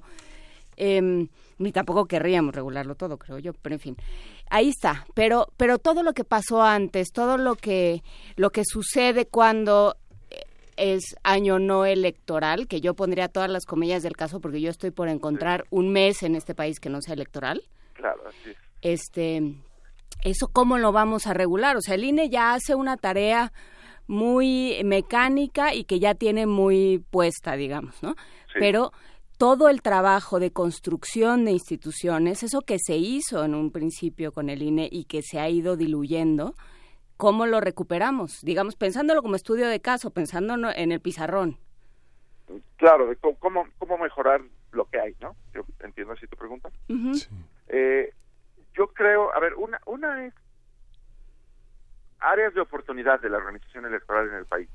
Es cierto que a ver, hay, hay una traba, por ejemplo, muy obvia, que es, en México seguimos haciendo elecciones de papel y, lápiz, o bueno, papel y crayola, o papel y lápiz crayola, porque incluso en México usamos papel especial para votar y un lápiz especial para votar y una tinta especial para que nos manchen el dedito, todo es súper especial. Todo es especial. En, en, ningún en ningún país hay una patente mexicana de papel autocopiante con 11 copias o 10 copias. Este, lo, lo, lo inventó el IFE para poderle dar una copia del acta de casilla a cada ciudadano. Si, si tú llegas a una imprenta y dices, quiero papel autocopiante con diez tantos, se ríen de ti y dicen, eso es imposible, no existe. bueno, lo desarrollaron. Este, la tinta indeleble también se desarrolló. Bueno, eso es palomita para el, para el IFE, ahora ahí. Eh, pero, por ejemplo, una, una muy sencilla, oye, voto electrónico, urna electrónica, podría ser. Hay como mucha desconfianza. De no, no, ¿quién va a confiar ahí en el software de la Ya ves los rusos cómo se ponen. Nos van a hackear desde Rusia. Bueno, pero esa es una forma de resolver la organización electoral. No, si tienes la maquinita ya no hay que andar capacitando tanto al funcionario de casilla, ahí hay que ver que, deposite su credencial para votar, que haga VIP la maquinita, votas y al, a los 30 segundos de que cierran las casillas sabemos quién ganó, todo bien, no, eso eso disminuiría algo por un lado.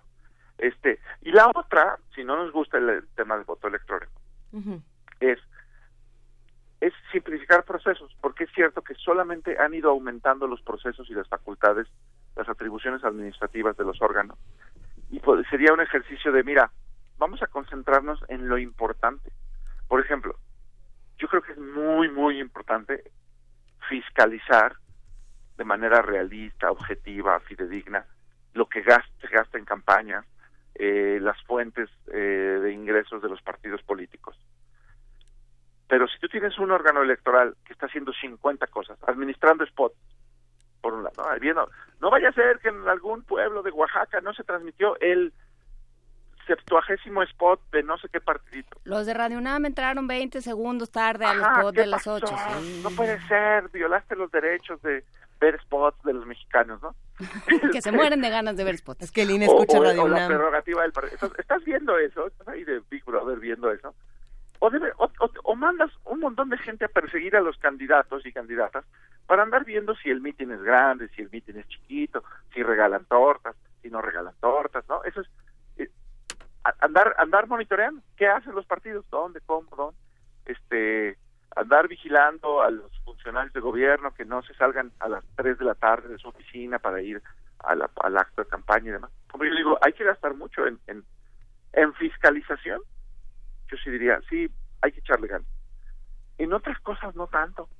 Este, de repente el INE quiere hacer una tarea y de, no, vamos a transformarla. Aquí se van a enojar conmigo mis amigos del INE, pero vamos a gastar en la educación cívica y vamos a transformar la cultura de los mexicanos. Y digo, no, no, a ver, tú no eres la Secretaría de Educación Pública, deja que la educación haga su chamba. Sí, no, lo hombre, porque también la están haciendo muy bien, ¿verdad? Desde ahí. Bueno, nosotros. no, y tú organiza tú organizas tus elecciones, pon tus casillas, que no se te caiga el PREP, que la gente le entienda, ¿no? Este, que la documentación electoral sea sencilla, capacita bien a tus funcionarios y, y, lo demás déjalo que lo hagan otras personas, ¿no? Este, varias cosas, ¿no? El asunto de vamos a organizar los debates y vigilar que haya debates, no sé. salieron tan bonitos los de Estado de hay muchas cosas, por ejemplo, a mí me parece realmente odioso que la, la legislación electoral pone al árbitro a, a vigilar la información en las campañas. Oye, no, fíjate que hubo un spot y, me agrede y me, no, este, y fue campaña negativa. No, es que mira esta entrevista, esta entrevista fue un, hay, hay vigilancia, ¿no? Sobre lo que se hace y lo que se dice en los spots y lo que se hace y se dice fuera de los spots. A mí me parece muy odioso tener un árbitro electoral que está vigilando lo que se dice. O sea, el contenido literal. O sea, a ver, tú vigila dónde está el dinero y fiscaliza el dinero. Y, deja a la sociedad y a los medios que, pues, que hagan lo suyo, que compitan por rating y digan cosas. Y, que haya debates y entrevistas polémicas. No sé, esa es mi posición, a lo mejor muy liberal. Pero bueno, creo que sí hay hay que reacomodar las prioridades de lo que se está haciendo en, eh, en, en, lo electoral, ¿no? Este, Venga, pues sí. Seguiremos discutiendo. Muchísimas gracias por esta conversación, doctor Javier Aparicio, profesor investigador de la División de Estudios Políticos del CIDE. Te mandamos un gran abrazo, de verdad, muchas gracias. No, a ustedes, muy buenos días. Y a seguir discutiendo. gracias, hasta luego. Música. Y bueno, música, Tonolec continúa con Manuelita de Marilena Walsh, quien va camino a la escuela, a la guardería, es una buena oportunidad para... Es una buena oportunidad para irse a París con todo y Manuelita. Vámonos. es el momento de largarnos para escuchar a esta gran, gran cantautora argentina. Junto al coro Comi Compi de Derki, la versión en Tobacom del disco Cantos de la Tierra Sin Mal de 2014, Manuelita. dos, tres, Manuelita y Valle bajó, Calabozona ayer,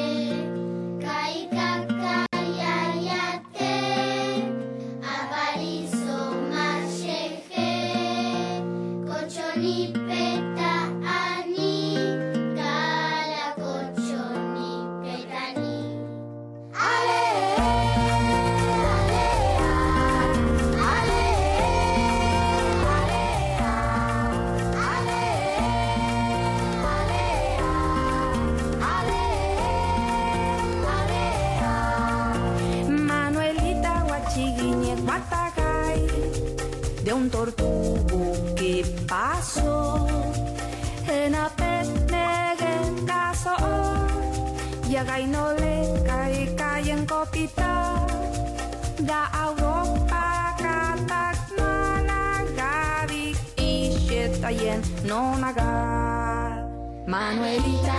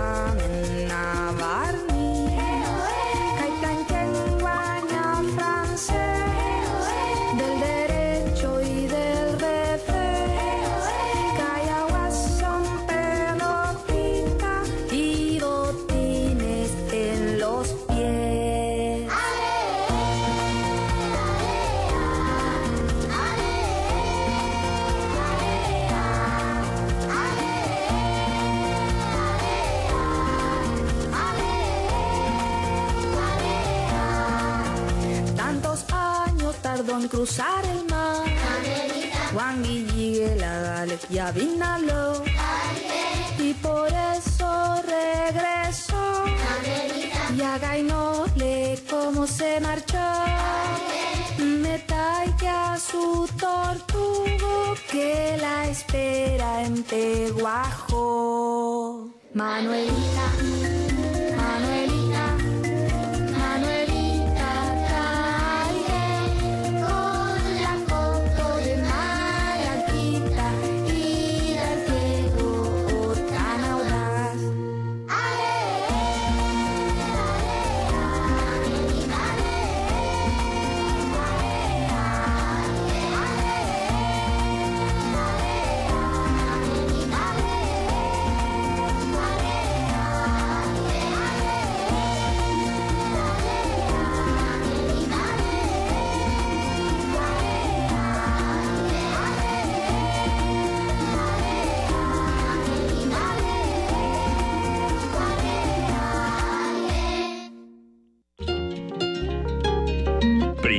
Movimiento.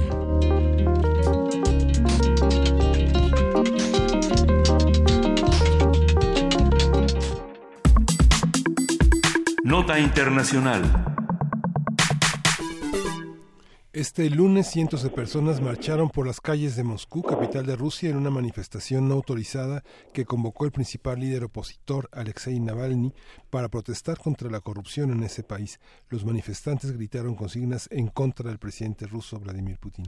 De acuerdo con la organización no gubernamental OBD Info, dedicada a monitorear las detenciones, esta jornada de protestas dejó un saldo de 1.500 detenidos, incluidos los más de 500 confirmados en San Petersburgo por el Ministerio del Interior. Navalny, quien intenta presentarse como candidato presidencial en las elecciones del próximo año, fue detenido en su casa y condenado a 30 días de prisión por violar repetidamente la ley sobre la organización de manifestaciones. Para hablar sobre este tema, eh, conversaremos con Ana Teresa Gutiérrez del CID, profesora investigadora del área de política internacional del Departamento de Política y Cultura de la UAM Xochimilco. Buenos días, Ana Teresa. Gracias días. por estar de nuevo con nosotros. Buenos días. Eh, quis- quisimos hablar contigo eh, precisamente y no con alguien más sobre el tema porque eh, creo que lo que es interesante de, de las protestas en Rusia es cómo se ha construido eh, en medios, cómo se ha construido eh, a Navalny como el como el justiciero, a Putin como el como el, el, tirano tremendo y al pobre pueblo ruso oprimido. Y creo que esto es una, una reducción demasiado sencilla como para creérnosla. ¿Cómo la, la ves tú? Bueno, eh, felicito por esa opinión, porque es muy difícil tenerla en un medio en donde nos llegan las noticias totalmente pro-occidentales de la otra potencia, porque sabemos y hemos platicado que hay una guerra híbrida que se resume en una guerra propagandística en los medios de comunicación, una guerra comercial, sanciones económicas, guerras convencionales en Siria, en Ucrania, y tienes toda la razón, coincido totalmente con esto.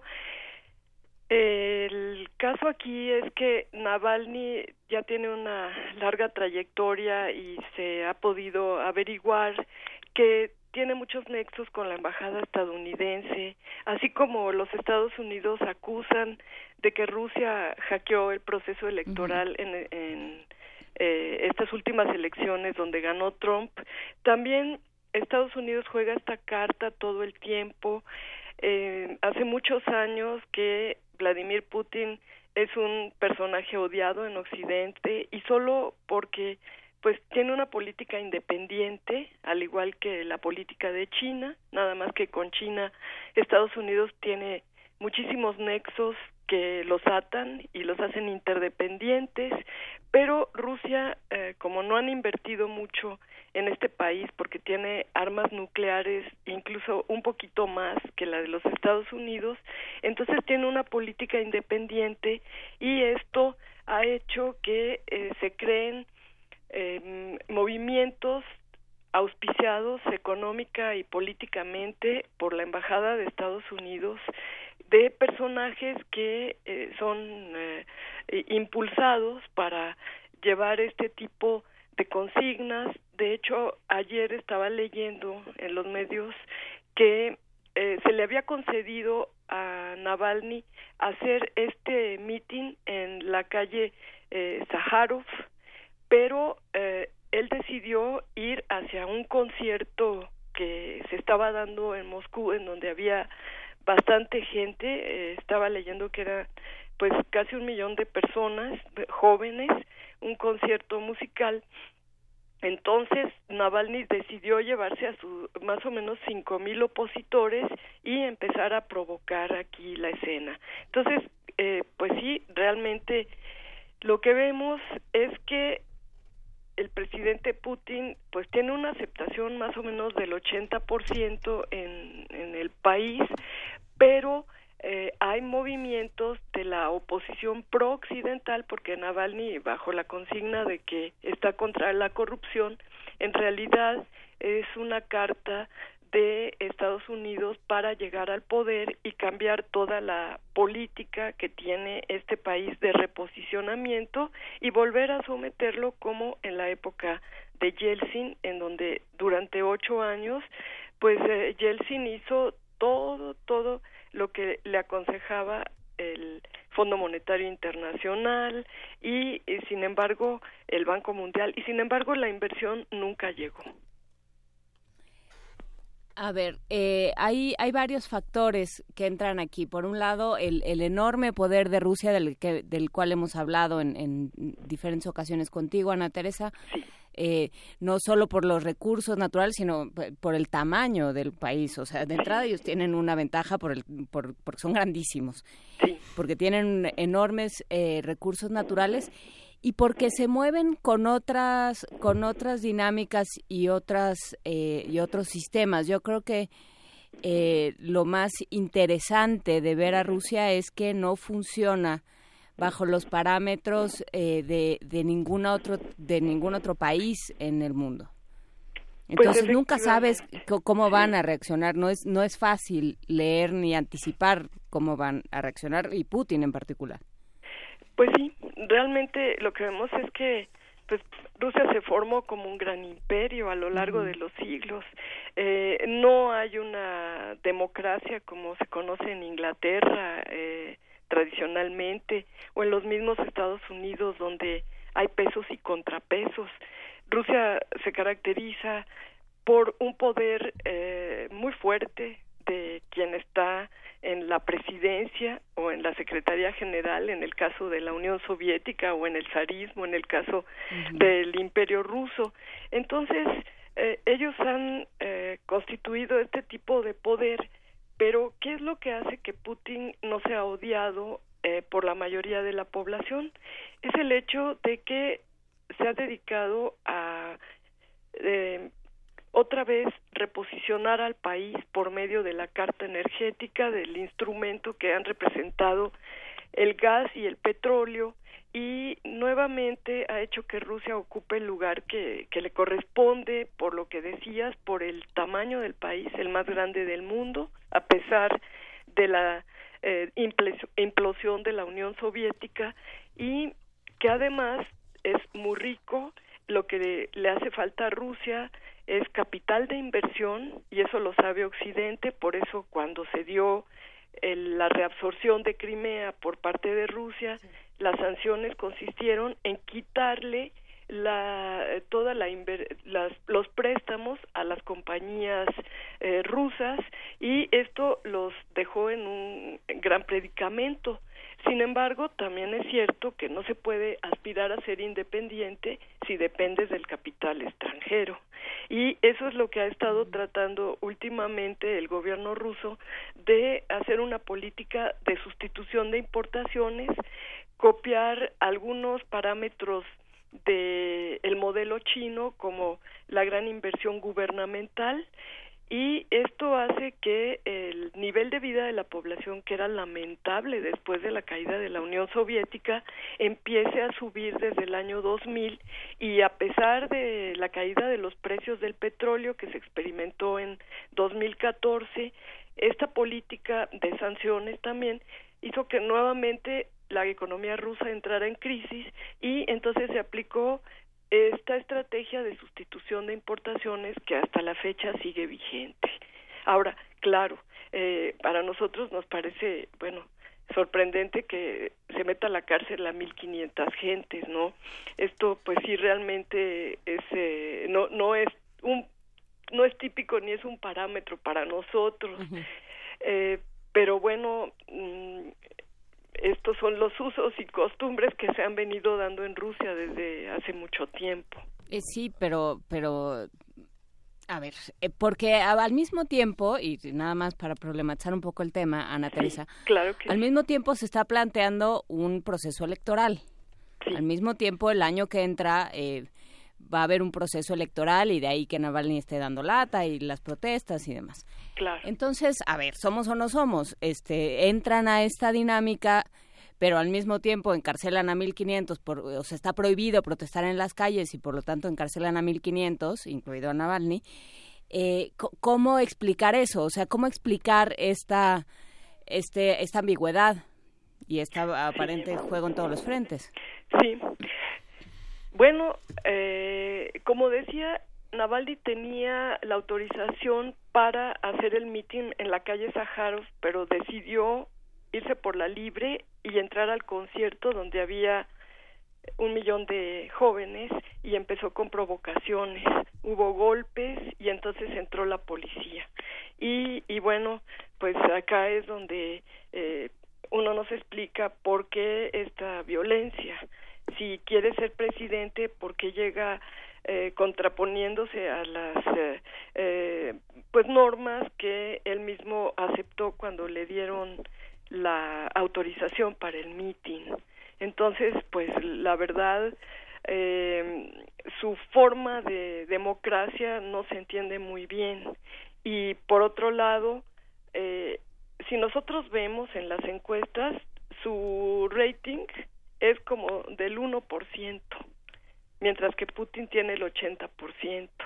Y, y esto, bueno, no es casual. Vemos, eh, si lo hacemos desde una lectura geopolítica, vemos que va el presidente Trump a Medio Oriente eh, y, inmediatamente a los pocos días Qatar queda aislado.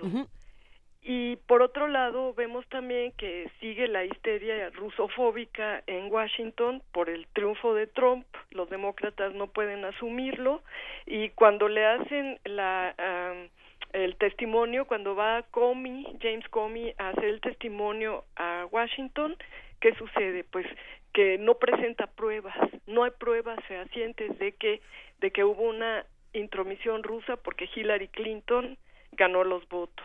Entonces, bueno, se ha estudiado desde hace tiempo que están eh, varias fundaciones estadounidenses eh, dando dinero a grupos de oposición para personajes que les son convenientes para cambiar el, el, modelo político y económico y para ganar las elecciones en otros países. Rusia ha sido un objetivo de muy largo plazo.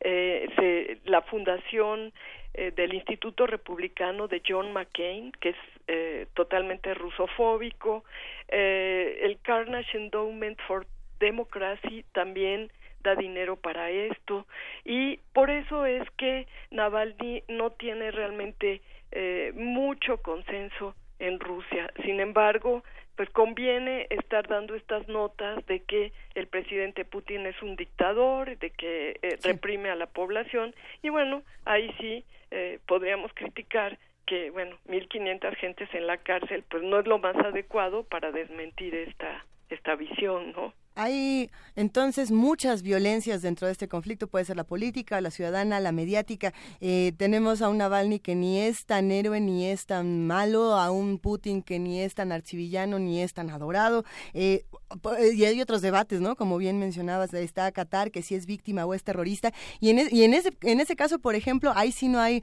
medias tintas en los medios de comunicación, ¿no? O, o, en Qatar todos son unos villanos o todos son víctimas de las circunstancias, Ana Teresa. Eh, y, y, tenemos a Trump, eh, que en algunos medios será un estúpido y en otros será eh, el genio macabro, ¿no? Entonces, cuando tenemos todos estos conflictos ya desde los medios donde no nos podemos poner de acuerdo, ¿a dónde nos tendríamos que acercar o qué lecturas tendríamos que hacer? Yo creo que la lectura es ver qué intereses tienen las potencias en el resto del mundo. En este sentido... Eh, ¿Cuál no hemos analizado entonces? Eh, pues me parece que habría que ver que el Pentágono y eh, la presidencia de Trump, es, por ejemplo, en el caso de Qatar, eh, lo que fue a hacer Trump a Medio Oriente y a ponerse de acuerdo con Arabia Saudita y con el resto de los pequeños Emiratos Árabes es poner en contra de Irán a toda esta eh, comunidad de estados y como Qatar pues no accedió porque hay, tiene un reservorio de gas que comparte con Irán uh -huh. y ahí se acusa de que está eh, jamás el movimiento de este guerrillero sí. pro iraní entonces pues por lo tanto hay eh, la, la intención de hacer una especie de pequeña OTAN en torno a estos países árabes con Estados Unidos eh, al liderazgo y poder poner en contra de Irán a todos estos países para lograr una intromisión.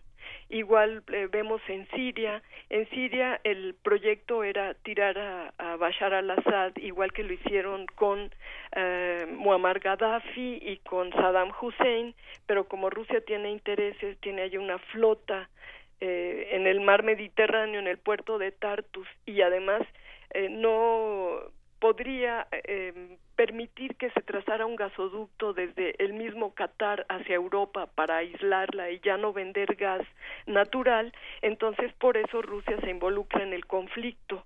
Y por lo tanto, lo que tenemos que ver más allá de los eh, hechos explícitos es qué intereses tienen las grandes potencias y cómo están logrando los objetivos.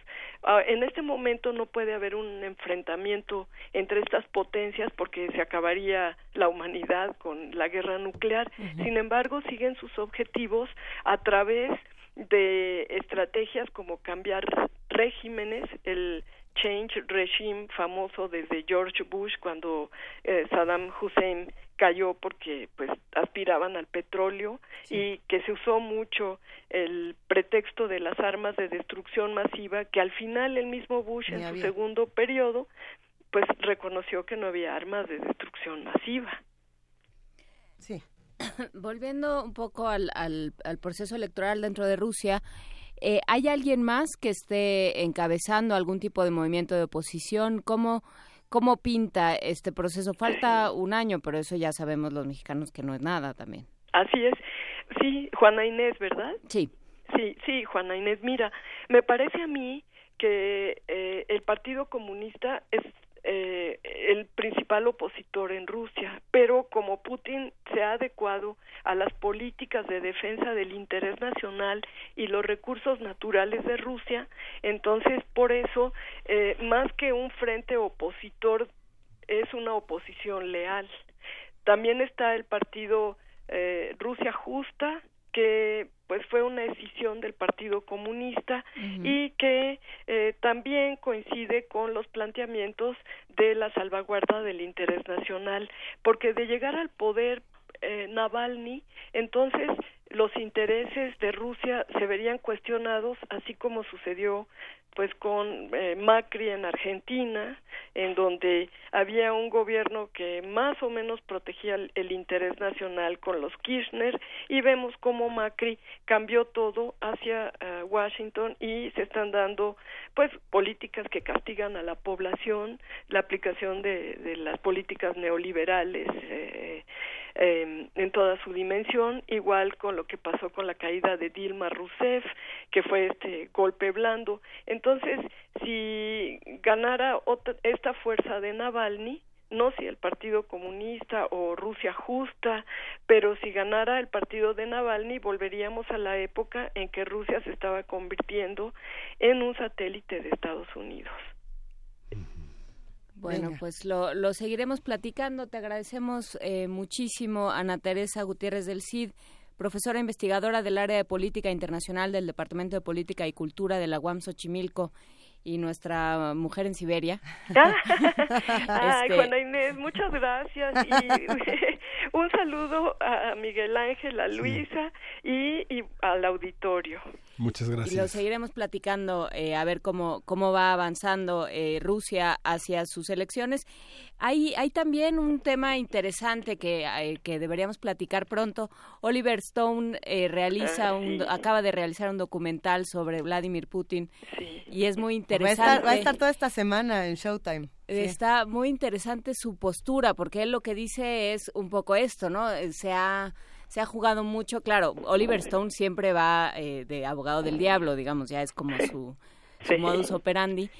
Y él, él lo que dice es, bueno, hay una hay un Putin que está retratado en, en los medios más masivos y, y con mayor presencia, pero los matices y las profundidades de un personaje así van mucho más allá. Habrá que ver cuál es eh, eh, la forma en la que hace esto eh, Oliver Stone, pero creo que será interesante platicarlo contigo una vez que lo veamos. Ah, con mucho gusto, claro que sí, Juana Inés, y pues un saludo a todos y sobre todo al auditorio de Radio UNAM. Gracias, Ana Teresa, un gran abrazo para ti. Muchas gracias. Acá nos quedamos en primer movimiento y tenemos todavía más cosas que compartir con ustedes. Hay invitaciones que hemos subido a redes sociales en arroba P Movimiento, por ejemplo, al cuerpo, el cuerpo femenino y sus narrativas, del cual vamos a hablar en un ratito más. Tenemos aquí justamente la información en nuestras manos, Miguel Ángel. Sí, el, coloquio El cuerpo femenino y sus narrativas, leer la igualdad de género en el periodismo. Se va, se va a realizar del 22 al 23 de junio en la sala Carlos Chávez del Centro Cultural Universitario y el objetivo del coloquio es reflexionar por segundo año consecutivo en torno a la lectura y la escritura con énfasis en los discursos de los medios de comunicación, el periodismo como un espacio de construcción sociocultural, con un énfasis en la conformación de una identidad femenina desde la búsqueda, desde la búsqueda de la equidad de género, tanto dentro como fuera de la vida universitaria, y inicia el jueves 22 de junio a las 16.30 horas y con una mesa de apertura en la que cómo se lee y se escribe la equidad de género en la vida universitaria participa la doctora Ana Buquet Corleto, Juana Leticia Cano Soriano, Jorge Volpi y modela Anel Pérez. Tenemos una mesa, una segunda mesa de 18 a 20 horas. Ajá que es de Marielena Madrigal, quien es investigadora y autora en el Colegio de México, Fabricio Mejía Madrid, Sandra Lorenzano y modera también Ana Arenzana, gestora cultural. Cerramos el viernes con una mesa de diálogo, eh, el peligro de ser mujer en el periodismo, el poder de las imágenes y las distintas formas de leerlas y comunicarlas, y una conferencia magistral que va a ser eh, una conferencia de 18 a 20 horas por parte de la doctora Margarita Palacio Sierra de la Facultad de Filosofía y Letras. Ella es investigadora, autora y docente. La presenta la periodista San Juana Martínez. Va a estar bueno, va a estar buenísimo. Hay más información en www.círculo, eh, a ver, universo de universo de letras, sí, porque punto unam, punto mx y está en nuestras redes sociales también. Eso, pues lo compartimos. Vamos a una pausa y volvemos. Primer movimiento. Hacemos comunidad.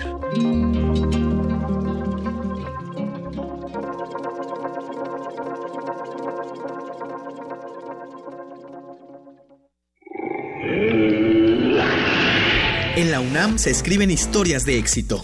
En Fundación UNAM hacemos que estas historias sean posibles, ya que becamos anualmente a más de 68 mil universitarios. Súmate 5340-0904 o en www.funam.mx. Contigo hacemos posible lo imposible.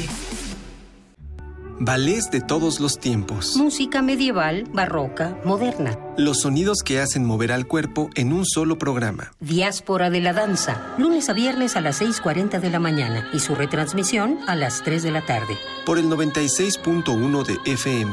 Radio UNAM. El Tribunal Electoral del Distrito Federal te garantiza, entre otros derechos, votar y ser votado, asociarme libre e individualmente, ejercer mi participación como ciudadano. Para ello, el TEDF resuelve las controversias que plantean ciudadanos, candidatos independientes, partidos y asociaciones políticas, entre otros. Como ves, es una función que el TEDF realiza de manera permanente y para todos. Tribunal Electoral del Distrito Federal por la defensa de tus derechos político-electorales. Esta celebración es de traje. Nosotros ponemos el sonido y tú los oídos. Radio UNAM te invita al festejo de su 80 aniversario con un maratón radiofónico del que tú podrás ser parte. Una mega fiesta al aire. Conciertos, programas especiales, mesas redondas, transmisiones en vivo y la presentación del radioteatro original XEUN. Un viaje mágico y misterioso por las ondas sonoras. Transmite con nosotros el próximo 14 de junio en las instalaciones de Radio UNAM. Adolfo Prieto 133, Colonia del Valle, desde las 7 de la mañana hasta la medianoche. La entrada es libre. La fiesta de cumpleaños es en tu casa, es en Radio UNAM. Experiencia sonora.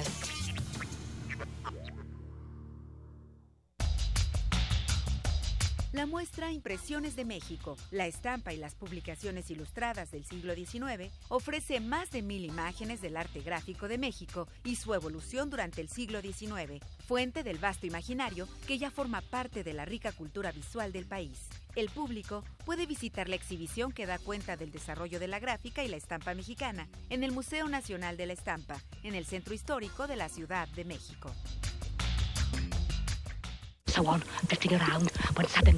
Una galería para descubrir sonoridades del mundo poco conocidas. Abre la puerta del Gabinete de Curiosidades. Serie que recupera y analiza audios y grabaciones de diversos archivos sonoros.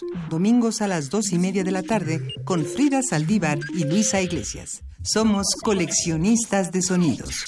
96.1 de FM. Radio UNAM. Primer movimiento. Podcast y transmisión en directo en www.radiounam.unam.mx.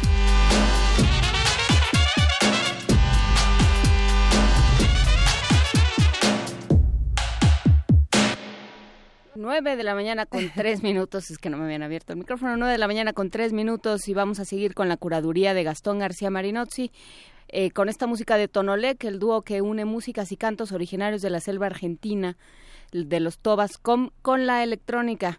Y vamos a escuchar esta versión de Ramón Ayala, el cosechero, clásico de la música del litoral argentina del disco Los Pasos Labrados de 2010, con Tonolec, el cosechero.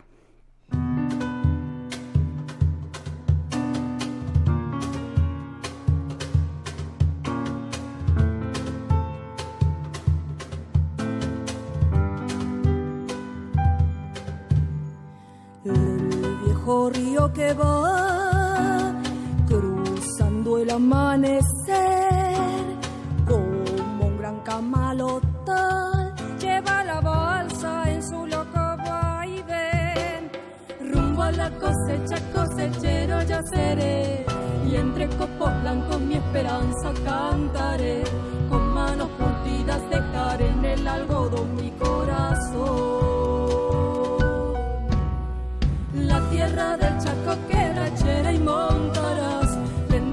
mi sangre con un ronco zapucay y será en el sur con mi sombrero bajo el sol faro del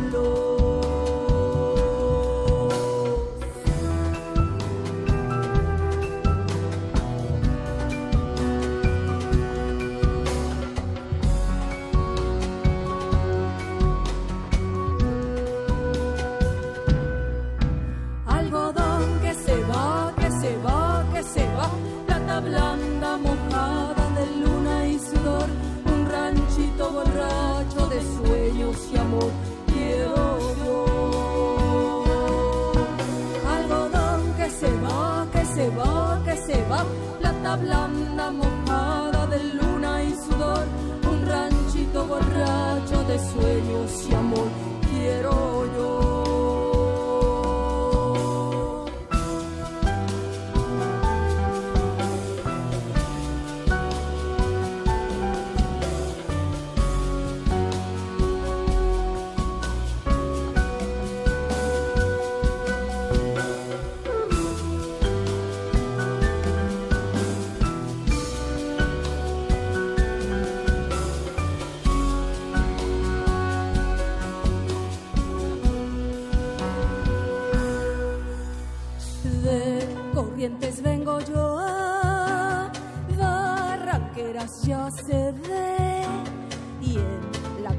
Un acordeón gimiendo va su lento chamame rumbo a la cosecha cosechero yo seré y entre copos blancos mi esperanza cantaré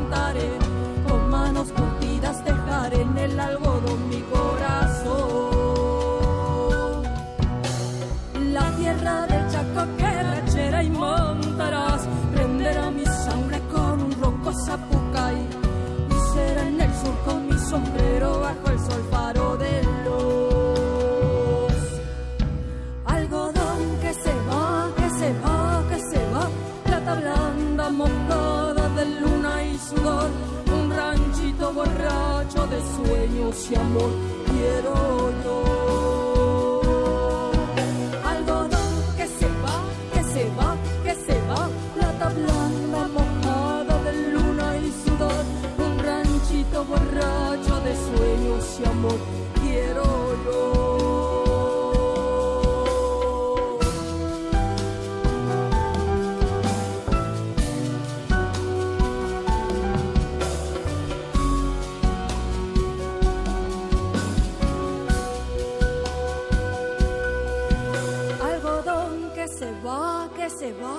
se va, plata blanda mojada de luna y sudor.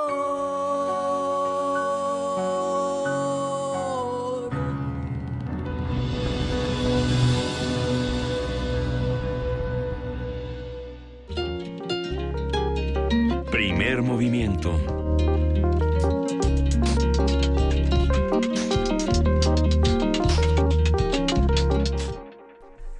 La mañana con 8 minutos y en este momento tenemos regalos por teléfono al 55 36 43 39. Llámenos los que tengan coche y se quieran ir al Autocinema Coyote. Tenemos invitación para la sede de Insurgentes y para la de Polanco. ¿Qué hay en Insurgentes, querido Miguel Ángel? Para insurgentes hay cuatro boletos para Life Aquatic el miércoles 14 de junio a las 9 pm, o sea, a las 21 horas. Cinco boletos para Inglorious Bastards, jueves 15 de junio, 9 pm. Seis boletos para Nymphomaniac, volumen 1 y 2, viernes 16 de junio a las 8 pm. Tres boletos para La Bella y la Bestia, el sábado a las 8 de la noche. Cuatro boletos para Jeepers Creepers el sábado 17 de junio a las 12 de la noche. Tengo que ir a hacer un comentario, pero a ver, no, no, ya no lo voy a hacer. Luis, hazlo porque te va a dar algo. No, es que la Te canción va a de salir un Jeepers grano en la Creepers, lengua. ¿recuerdan esa canción de, de los años 40, si no me equivoco, que decía Jeepers Creepers, where, where you get those peepers? Una cosa, bueno, en fin, es de terror. Tres boletos para el Rey León el domingo 18 de junio a las 8 de la noche. Ajá. Y cada boleto es por coche sin límite de personas adentro.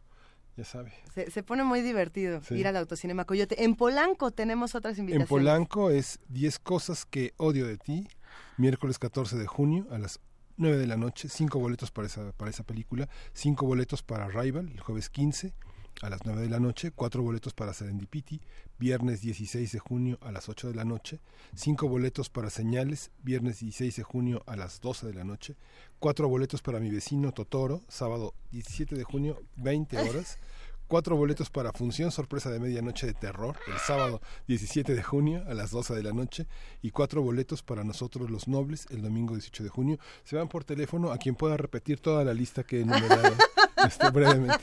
No, no, No, bueno, a quien nos dé tampoco, oportunidad, a tampoco. quien nos dé oportunidad de que tomemos el teléfono y le soltemos porque estamos en un momento de mi pecho no es bodega y nos va a dar un aneurisma o algo horrible Luisa, de no decir todo lo que queremos decir de todas las películas. Sí, queríamos cantar la del vecino Tonarino Totoro. Totoro. Sí. Ay, habría que poner un fragmento de Miyazaki, ¿no? Igual y para cerrar el programa. Bueno, no, ya vemos. Ándale, vamos a trabajar. Para los que disfrutan de este tipo de animaciones y para los que disfrutan de otras culturas, vámonos a Poesía Necesaria. Primer movimiento. Hacemos comunidad.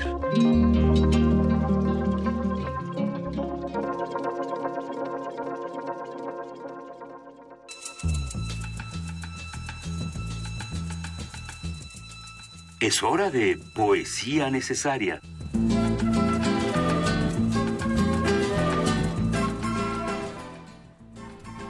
Esta mañana trataré de hacer un puente en poesía necesaria de China a Irlanda y de Irlanda a nuestro país. Eh, esto es con el poeta Duo Duo, un poeta chino que nace en 1951, que recientemente, bueno, el año pasado se gana el premio de poesía Nuevo, Nuevo Siglo de Oro y que ha sido muy reconocido. De hecho, hay una publicación de Valparaíso, de, la, de las ediciones Valparaíso, de promesas, poesía escogida, de donde aparece precisamente este poema El niño que atrapó una avispa. Hay que decirlo, la traducción de Ming Di y de Sergio Eduardo Cruz, es muy bella. Y bueno, pues trata de, de hacer un puente para la infancia y para este dolor que sentimos muchos mexicanos en este momento con las noticias tan fuertes, con el caso de Valeria y de muchas otras niñas. Eh, de igual manera, cuando termine, escucharemos un fragmento de Fi Fi Fo, esta canción de los Cranberries que también está hablando del derecho a la infancia. Y bueno, pues esperemos que lo disfruten. El niño que atrapó una avispa de dúo dúo. Sin viento, solo pájaros, pájaros. Los pájaros están aquí, pero no ha llegado la mañana. Un pájaro atrapa la voz de un árbol y sigue su camino. Un niño entra a la imagen, por la derecha. Pequeña madre, aquí están todos tus trigales, caminando hacia mí. Tres soles persiguen a un pájaro. Pequeña madre, aquí está el ataúd, viene del sur. El árbol mira hacia arriba, midiendo la cabeza del niño. El niño llora y su llanto se queda dentro de un peral. Hay más árboles y gente fuera de la imagen. Antes el niño andaba en cinco patas, ahora son polvo, sus piernas y sus pies. El árbol más joven llora, incapaz de florecer. Un durazno maduro se une al llanto. Eres tú, es nosotros.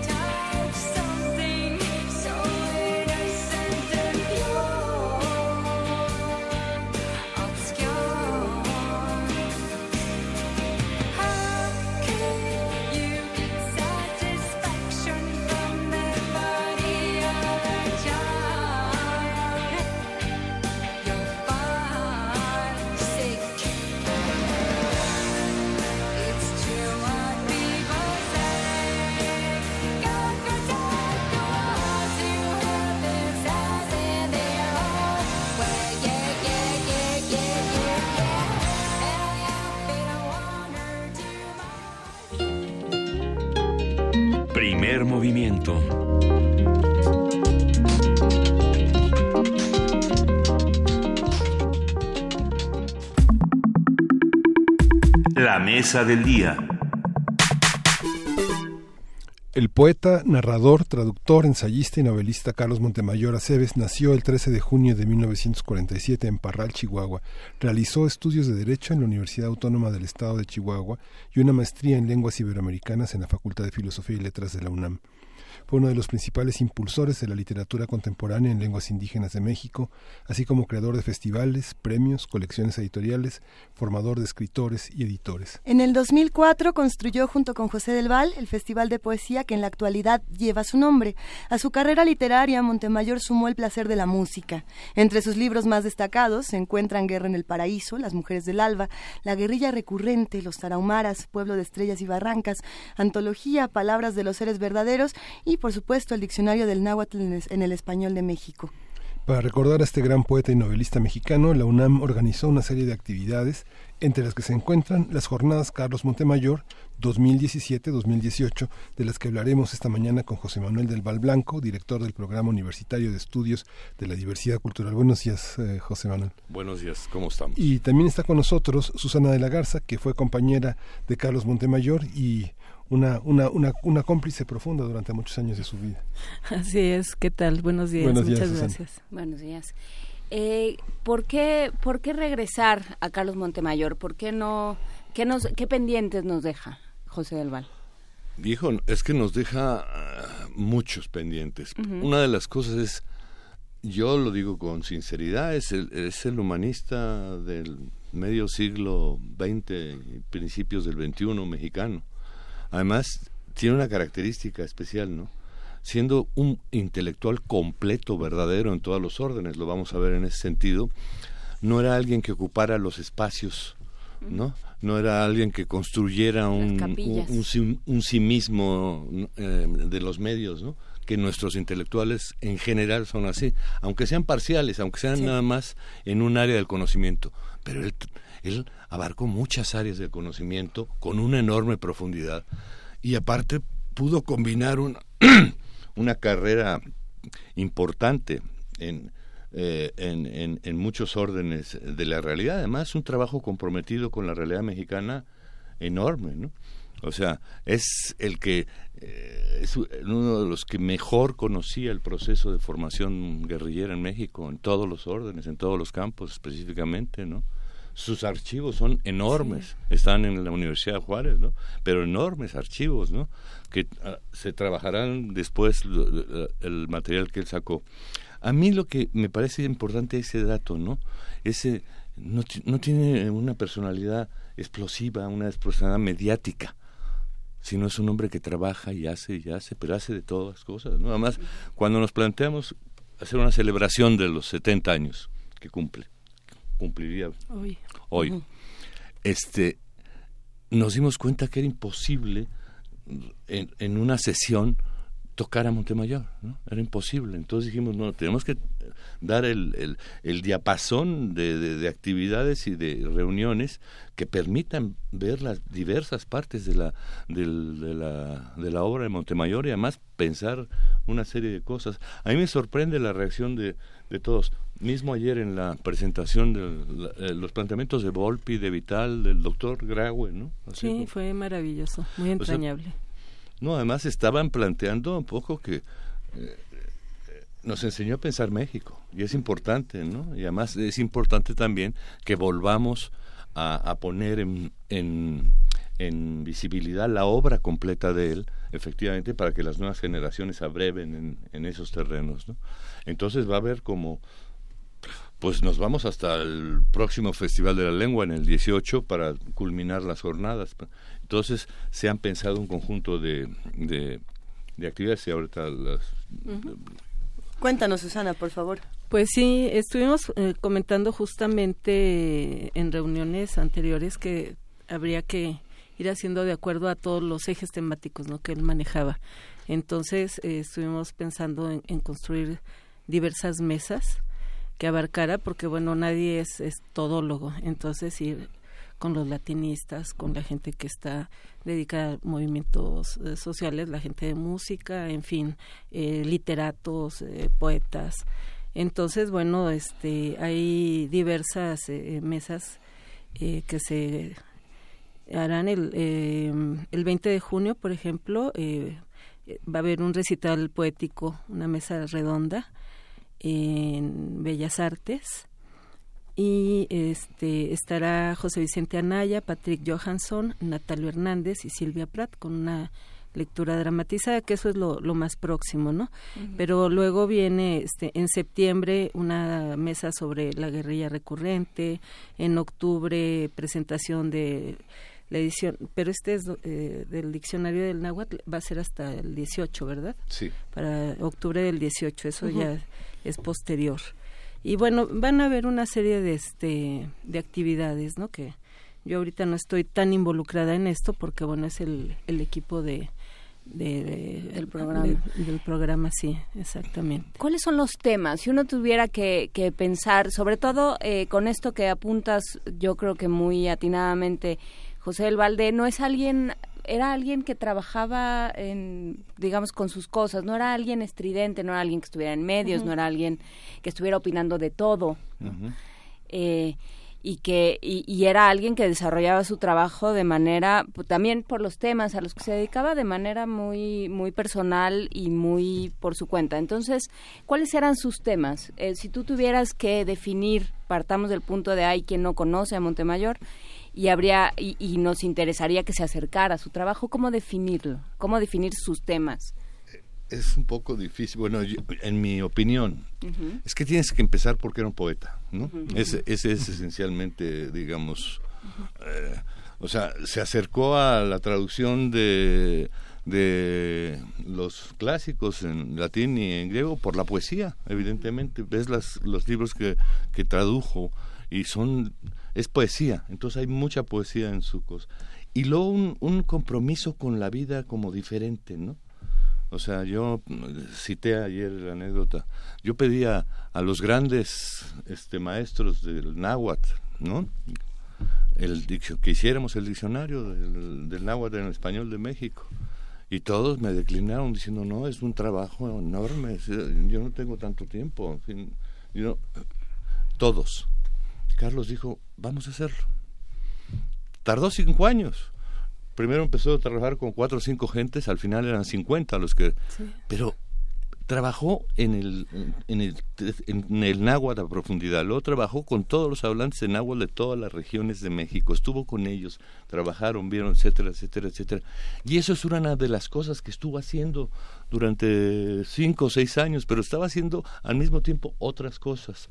Todo su trabajo sobre, sobre el, la violencia de Estado en México es fundamental. ¿no? O sea, y, y, y, las jóvenes generaciones están entrando a los temas mexicanos sin tener un referente duro, claro, preciso, histórico, efectivamente. Entonces, para mí es fundamental entrar a Montemayor, entrar por la guerra de Paraíso también. Hay, hay una razón quizá por la cual la- las jóvenes generaciones no quieren entrar a estos temas o no entran a estos temas con la preparación o con, o con toda la carga, por ejemplo, de Carlos Montemayor. Y es eh, pensando en esta frase, ¿no? 70 años de pensar México con, con Carlos Montemayor. En 70 años pasan tantas cosas y a veces a las nuevas generaciones les dan ganas de gritar, yo ya no quiero pensar en nada de esto, ¿no? Y, y es tanto y es tan fuerte que no quiero pensarlo, no quiero escucharlo, no quiero hablarlo. Eh, y sin embargo, hay mucho que decir, ¿no? Y son muy pocos los intelectuales que se dedican a escuchar a los jóvenes, a los indígenas, a los pueblos originarios, a tantas, a tantos grupos marginados. Carlos Montemayor era una persona que se dedicaba a escuchar. ¿no? que es algo muy complejo. Parece que estamos todos aquí muy preparados para hablar, pero para escuchar somos poquitos, ¿no? ¿Qué pasa con esto? Con esta habilidad de escuchar y de poder transmitir lo que se escucha en una narrativa distinta, Susana. Yo creo que eso fue lo que le dio a Carlos toda esa abanico, ¿no? De posibilidades de, de hacer y de meterse en tantas cuestiones. Eh, por ejemplo, ahorita que mencionaban la poesía, él entra a la poesía justamente por el mundo clásico y porque en algún momento le llevó un poema, él estaba todavía muy joven eh, en la universidad, se lo lleva a Rubén Bonifaz Nuño, le dijo, ¿qué es esto? Él decía que no era una porquería, que nunca le dijo es una porquería, pero le dijo, ¿qué es esto? Ponte a leer.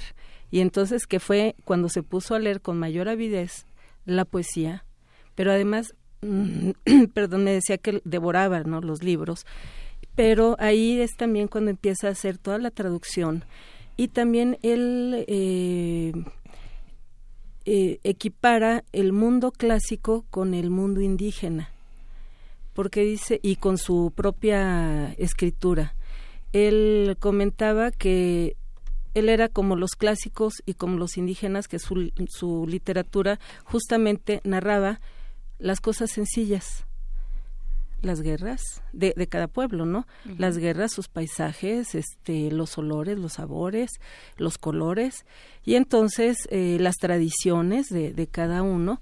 Entonces eso yo creo que él le dio así como toda esa posibilidad de abrir ojos, oídos, todos sus sentidos para poder percibir y además poderlo eh, pues escribir y, y dárnoslo no a, a este en, en todas las variantes que él estuvo.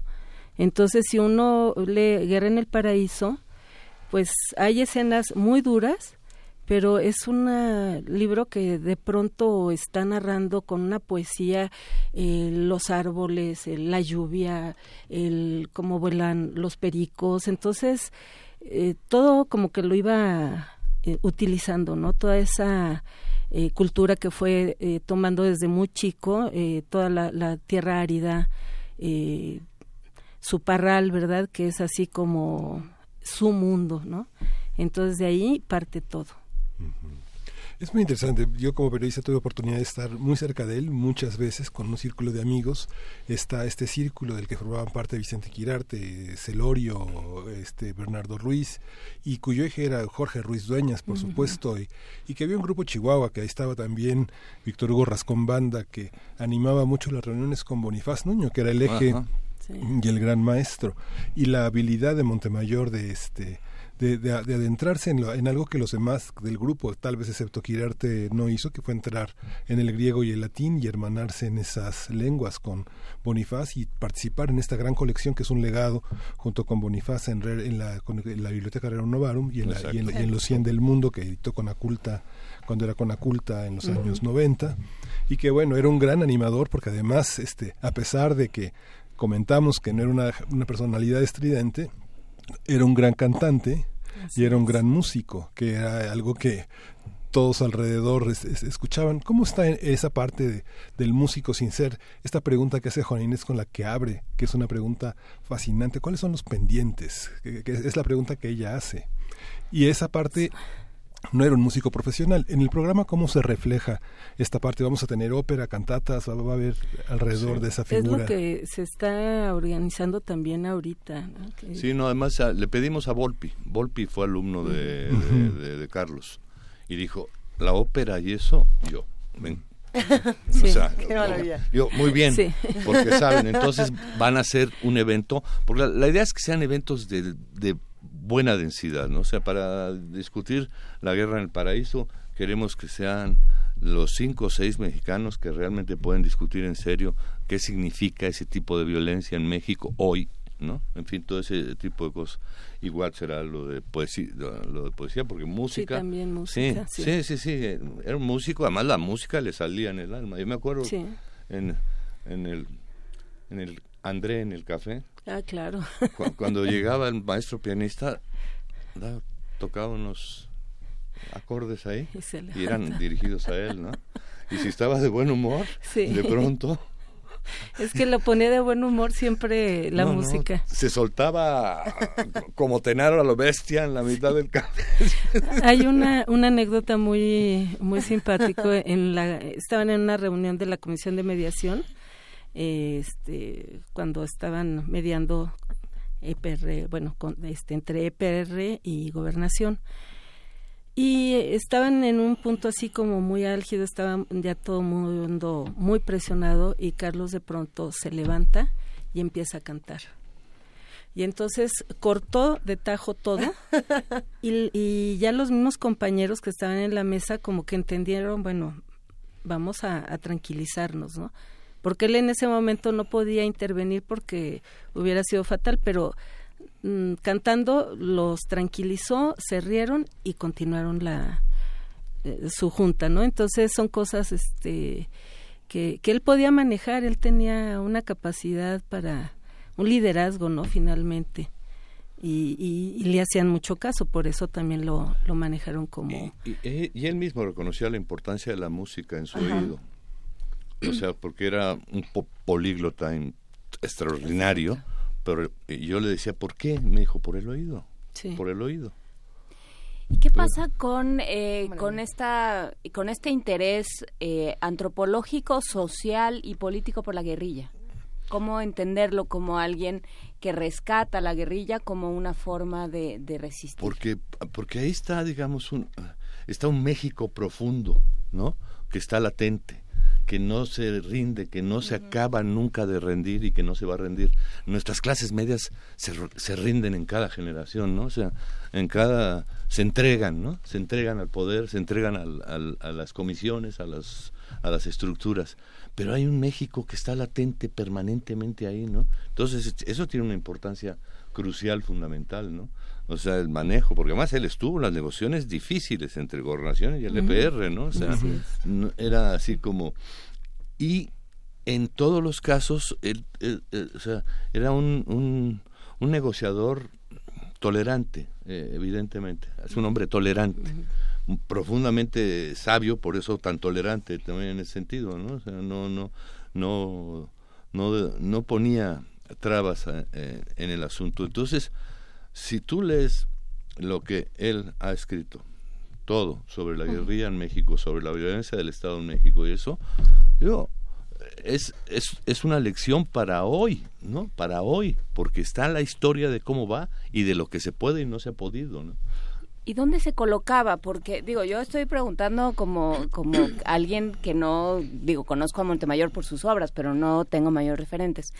Eh, ¿Dónde se colocaba? Hemos hablado muchísimo en una sección que tenemos en el programa sobre transformación de conflictos, sobre la figura del mediador. Ajá. Y por lo que están diciendo, era alguien con, un, con una especie de don para la mediación, para ponerse entre dos seres en conflicto.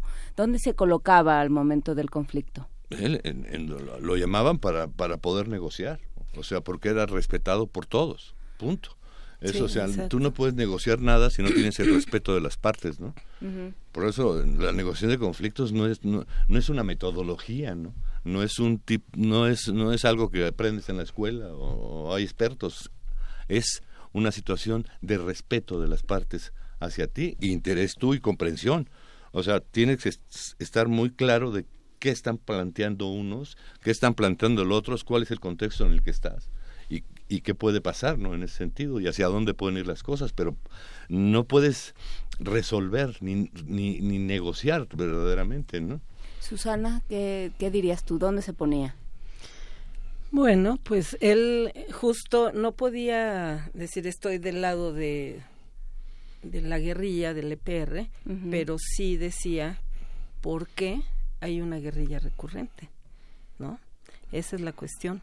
Entonces, a lo mejor no estaba de acuerdo en, en métodos, pero entendía perfectamente cuál era el papel y qué era lo que estaba pasando. El papel del Estado, que nunca cumplía, cumplía en el momento y después retiraba los apoyos en todos sentidos. Y la gente que está en las comunidades, que generalmente es eso, que están luchando por su tierra, por su cultura, por todo, no tienen ni los servicios médicos. eh, Entonces, eh, él se daba cuenta de, esta parte, ¿no? Entonces, sí, trataba de que entendieran las dos partes, a lo mejor eh, tranquilizar por un lado, que los métodos no fueran eh, tan rudos eh, de, de los dos lados, ¿no? Pero eso de las desapariciones forzadas y todo eso, bueno, está terrible. Por supuesto, él no podía estar del otro lado, ¿no? Tenemos aquí preguntas de los que hacen comunidad con nosotros y, y que se ponen en contacto. Eh, por aquí estaba una interesante. Dice, ¿qué nos hace falta por descubrirle a Carlos Montemayor historias que no conozcamos hasta ahora? Eh, co- ¿cómo, ¿Cómo le entramos a este tema? El otro lado de Carlos Montemayor. Como la parte humana. Probablemente. Pues sí. Sí. Sí, bueno, pues era como ser humano era sensacional. ¿Qué, qué puedo decir yo, verdad? Que fui su compañera, pero era un hombre que ayer inclusive su hija lo comentaba, eh, que se daba tiempo para todo. No sabemos cómo lo hacía. Él mismo cuando lo entrevistaban decía, pues he hecho de todo. ¿Y cómo le hago? No sé, pero lo hago. ¿Por qué? Porque tenía una disciplina impresionante. Era un hombre sumamente disciplinado. Podía trabajar cuatro cosas muy diferentes a la vez, pero cuando tenía un encargo así, este, eh, por ejemplo, cuando lo del diccionario, bueno, fue eh, de, de sentarse de mañana, tarde, noche, madrugada, hasta que no le vio el fin. De pronto, eh, cuando él estaba, eh, bueno, con esto nunca se, se sintió presionado mal, eh, porque era algo que le apasionaba, ¿no? Las lenguas y, y el estar hablando con, con toda los eh, ah, este, nahuatlacos y demás. Pero, por ejemplo, cuando estaba trabajando lo de Comed, pues eran temas muy fuertes.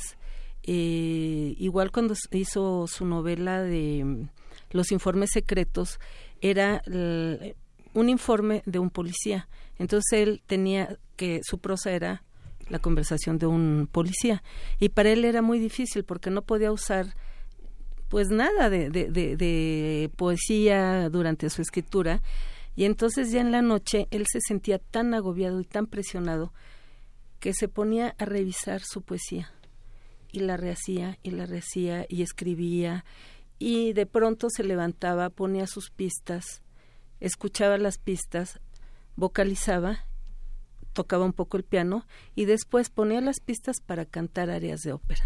Entonces son facetas que no todo mundo conoce de Montemayor, que era un ser humano como todos, pero bueno, tenía una inteligencia muy superior a la de Una sensibilidad. y una sensibilidad. Él desde muy chiquito, él, él comentaba que primero fue músico y poeta. Mm. Músico primero porque desde muy pequeño eh, su padre contrató un músico, un guitarrista para él, para, para el papá. Entonces don Carlos pues llegaba el, el guitarrista y pues no, no había estudiado la clase. Y entonces Carlos decía, papá, si es muy fácil, tomaba la guitarra y tocaba. Entonces el papá le decía, pero ¿cómo? Dice, pues es que yo estoy aquí y veo cómo te enseña. Entonces le dijo, y era Rito Jurado, el, el guitarrista de allá de Parral, y le dijo, Rito, quédese con el niño, yo no puedo.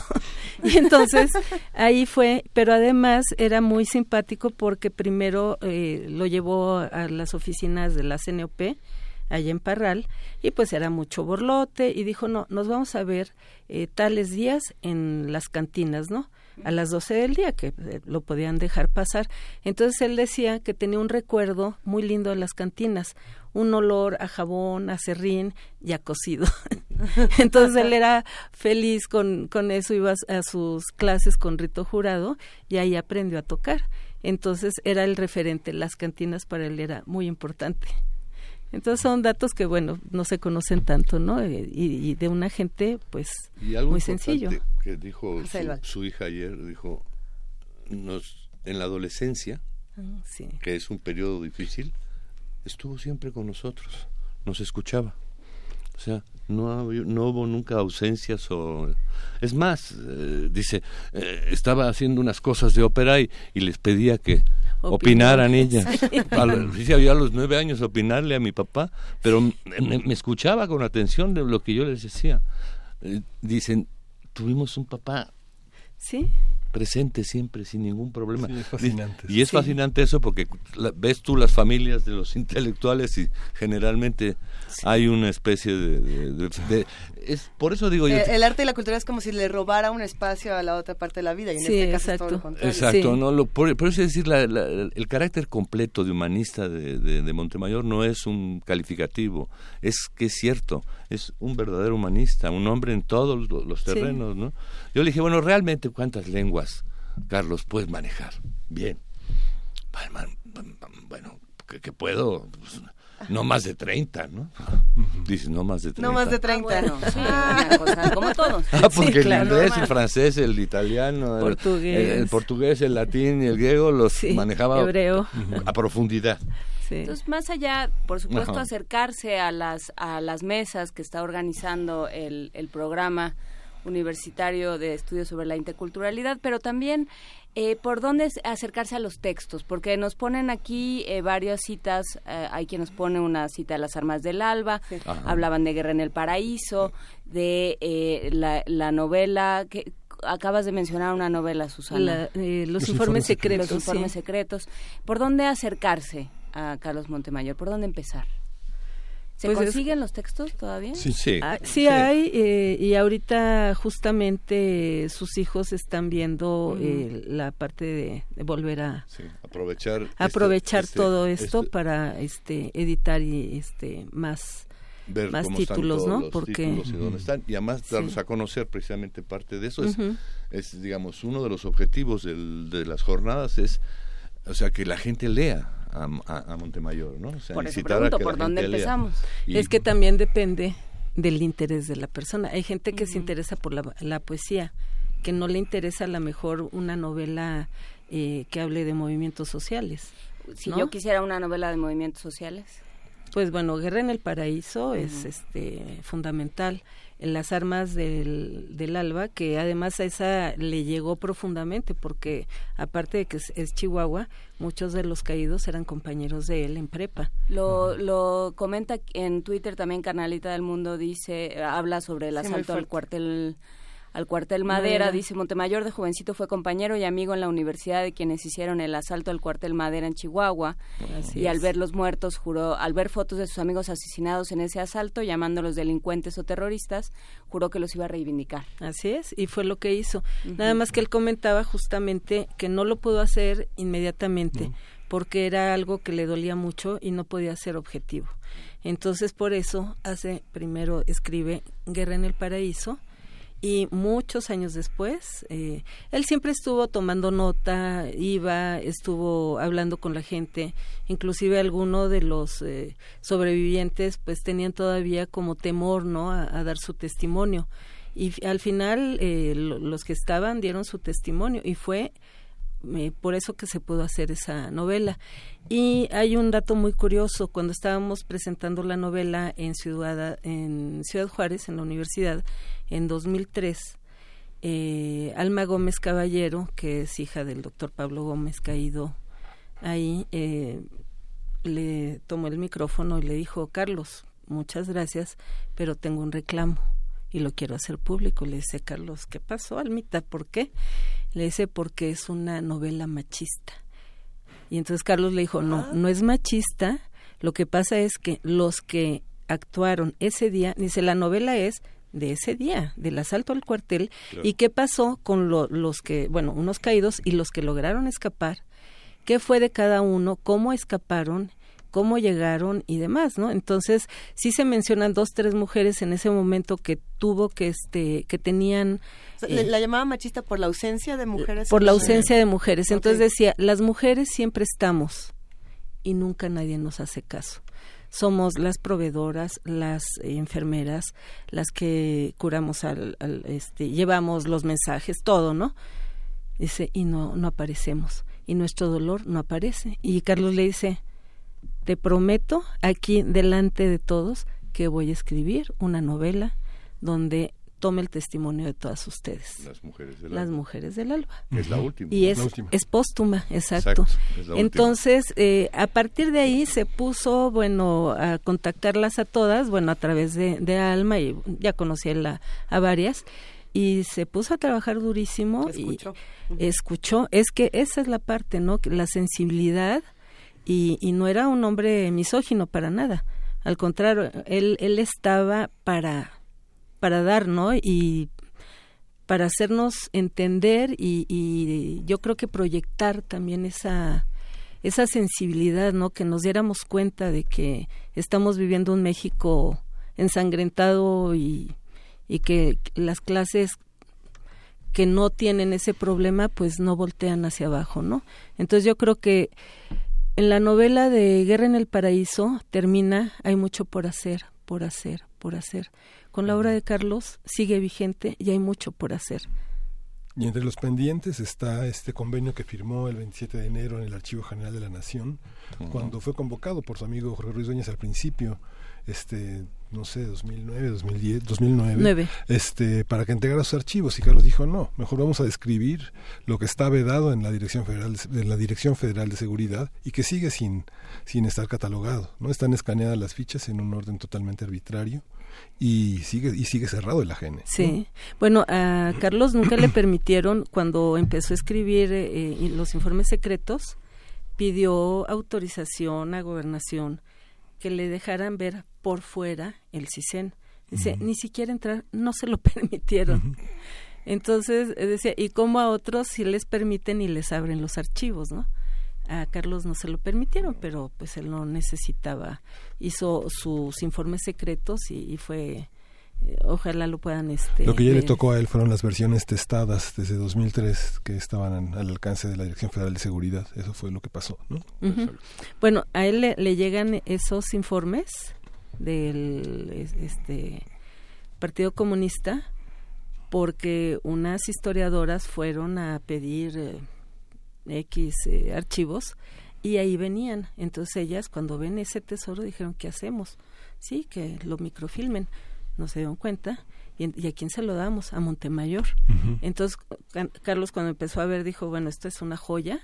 ¿Qué hago? Y entonces fue pensando en el camino que hacer y luego ya armó su la novela, ¿no? Entonces sí es, es bien interesante todo el manejo de Pues está la información en redes, están eh, las invitaciones eh, más que hechas para, para acercarse a la obra y al trabajo de Montemayor y aprender eh, de todas estas cosas que fue dejando pendientes. Muchísimas gracias, José del Val, muchísimas gracias, eh, Susana de la Garza, por estar esta mañana con nosotros y por acercarnos a Carlos Montemayor. Gracias a ustedes. Gracias a ustedes. Aquí seguimos en primer movimiento. Qué conversación, qué delicia estar hablando de- del otro lado de Carlos Montemayor. Acérquense, por favor, a todo lo que está haciendo el Programa Universitario de Estudios de la Diversidad Cultural y la Interculturalidad de la UNAM, porque sin duda eh, siempre nos están haciendo reflexionar de otra manera la, la realidad, ¿no? Y, y pues, nos podemos quedar con muchísimas frases eh, esta mañana de Susana de la Garza y, José, de José Manuel del Val Blanco. Eh, pensar México, ¿cómo lo vamos a repensar entre todos en un 2017? ¿Cómo nos vamos a escuchar? Uy, ¿cómo, cómo le vamos a hacer para escucharnos los unos a los otros? ¿Qué tenemos? Tenemos por aquí más música. Tenemos la última canción de la curaduría de Gastón García Marinosi que se la dedicó a Tonolec. Sí, Tonolec Cactus, homenaje a Gustavo Cerati, grabación en vivo de 2014. Vamos a verla.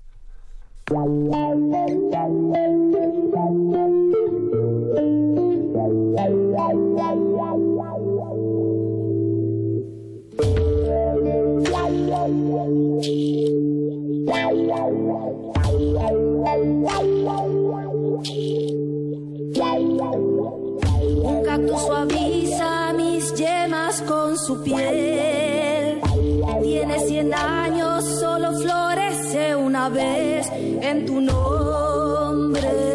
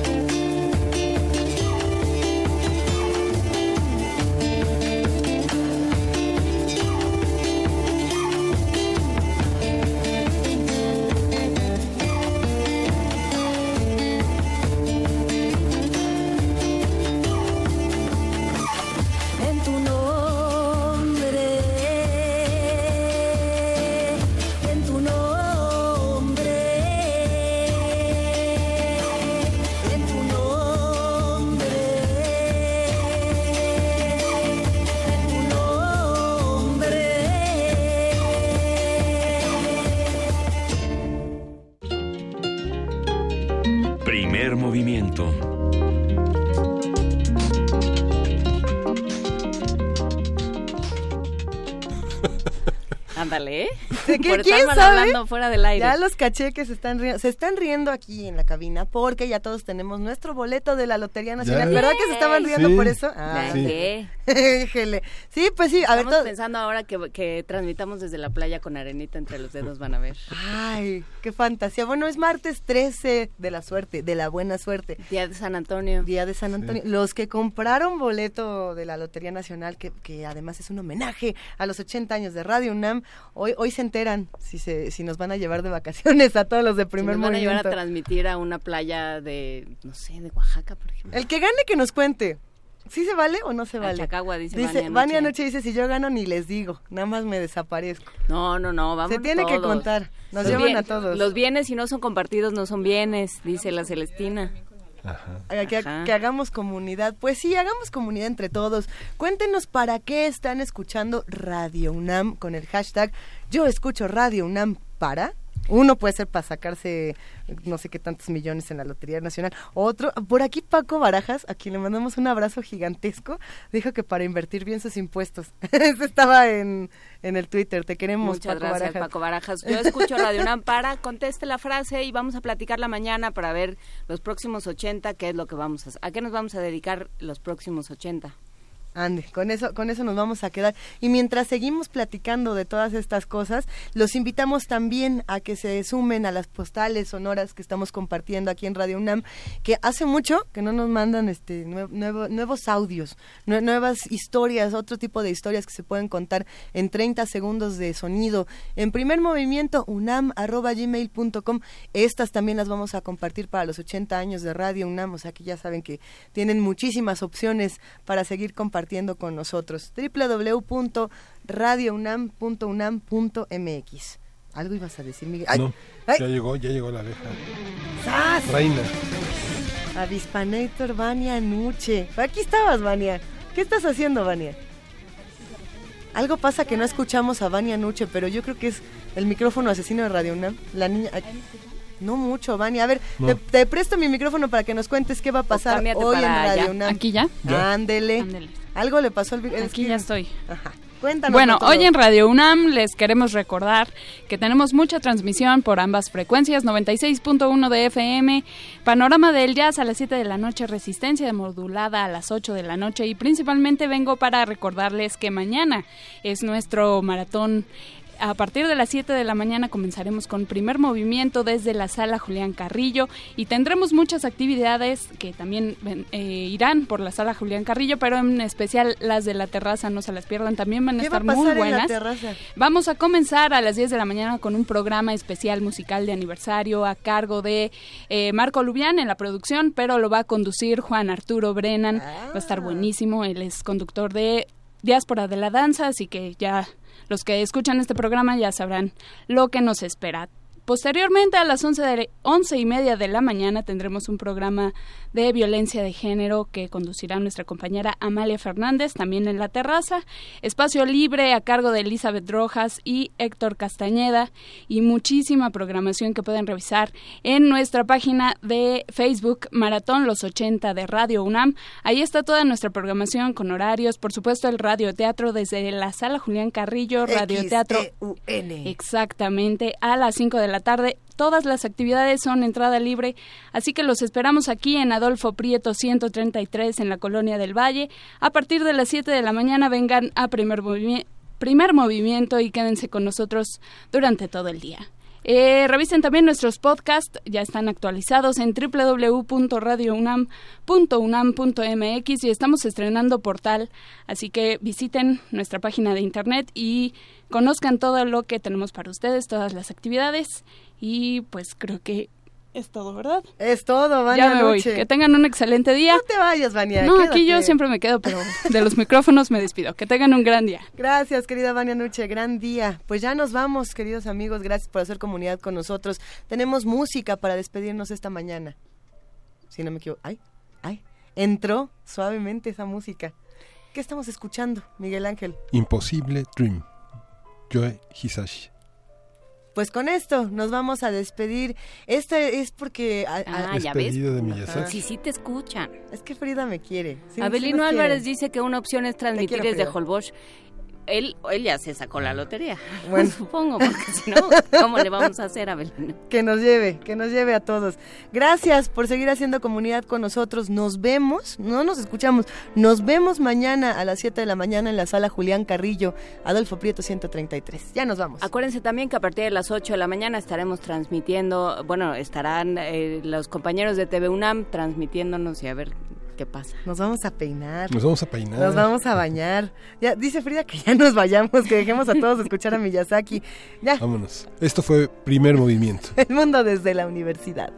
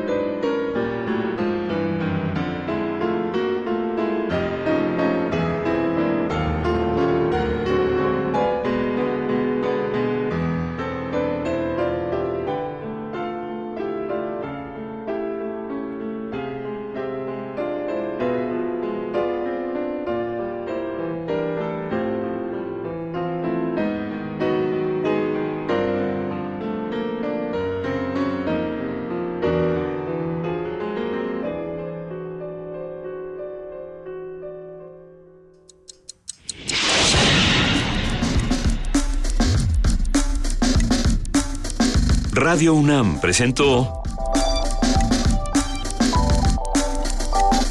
Primer movimiento. El mundo desde la universidad.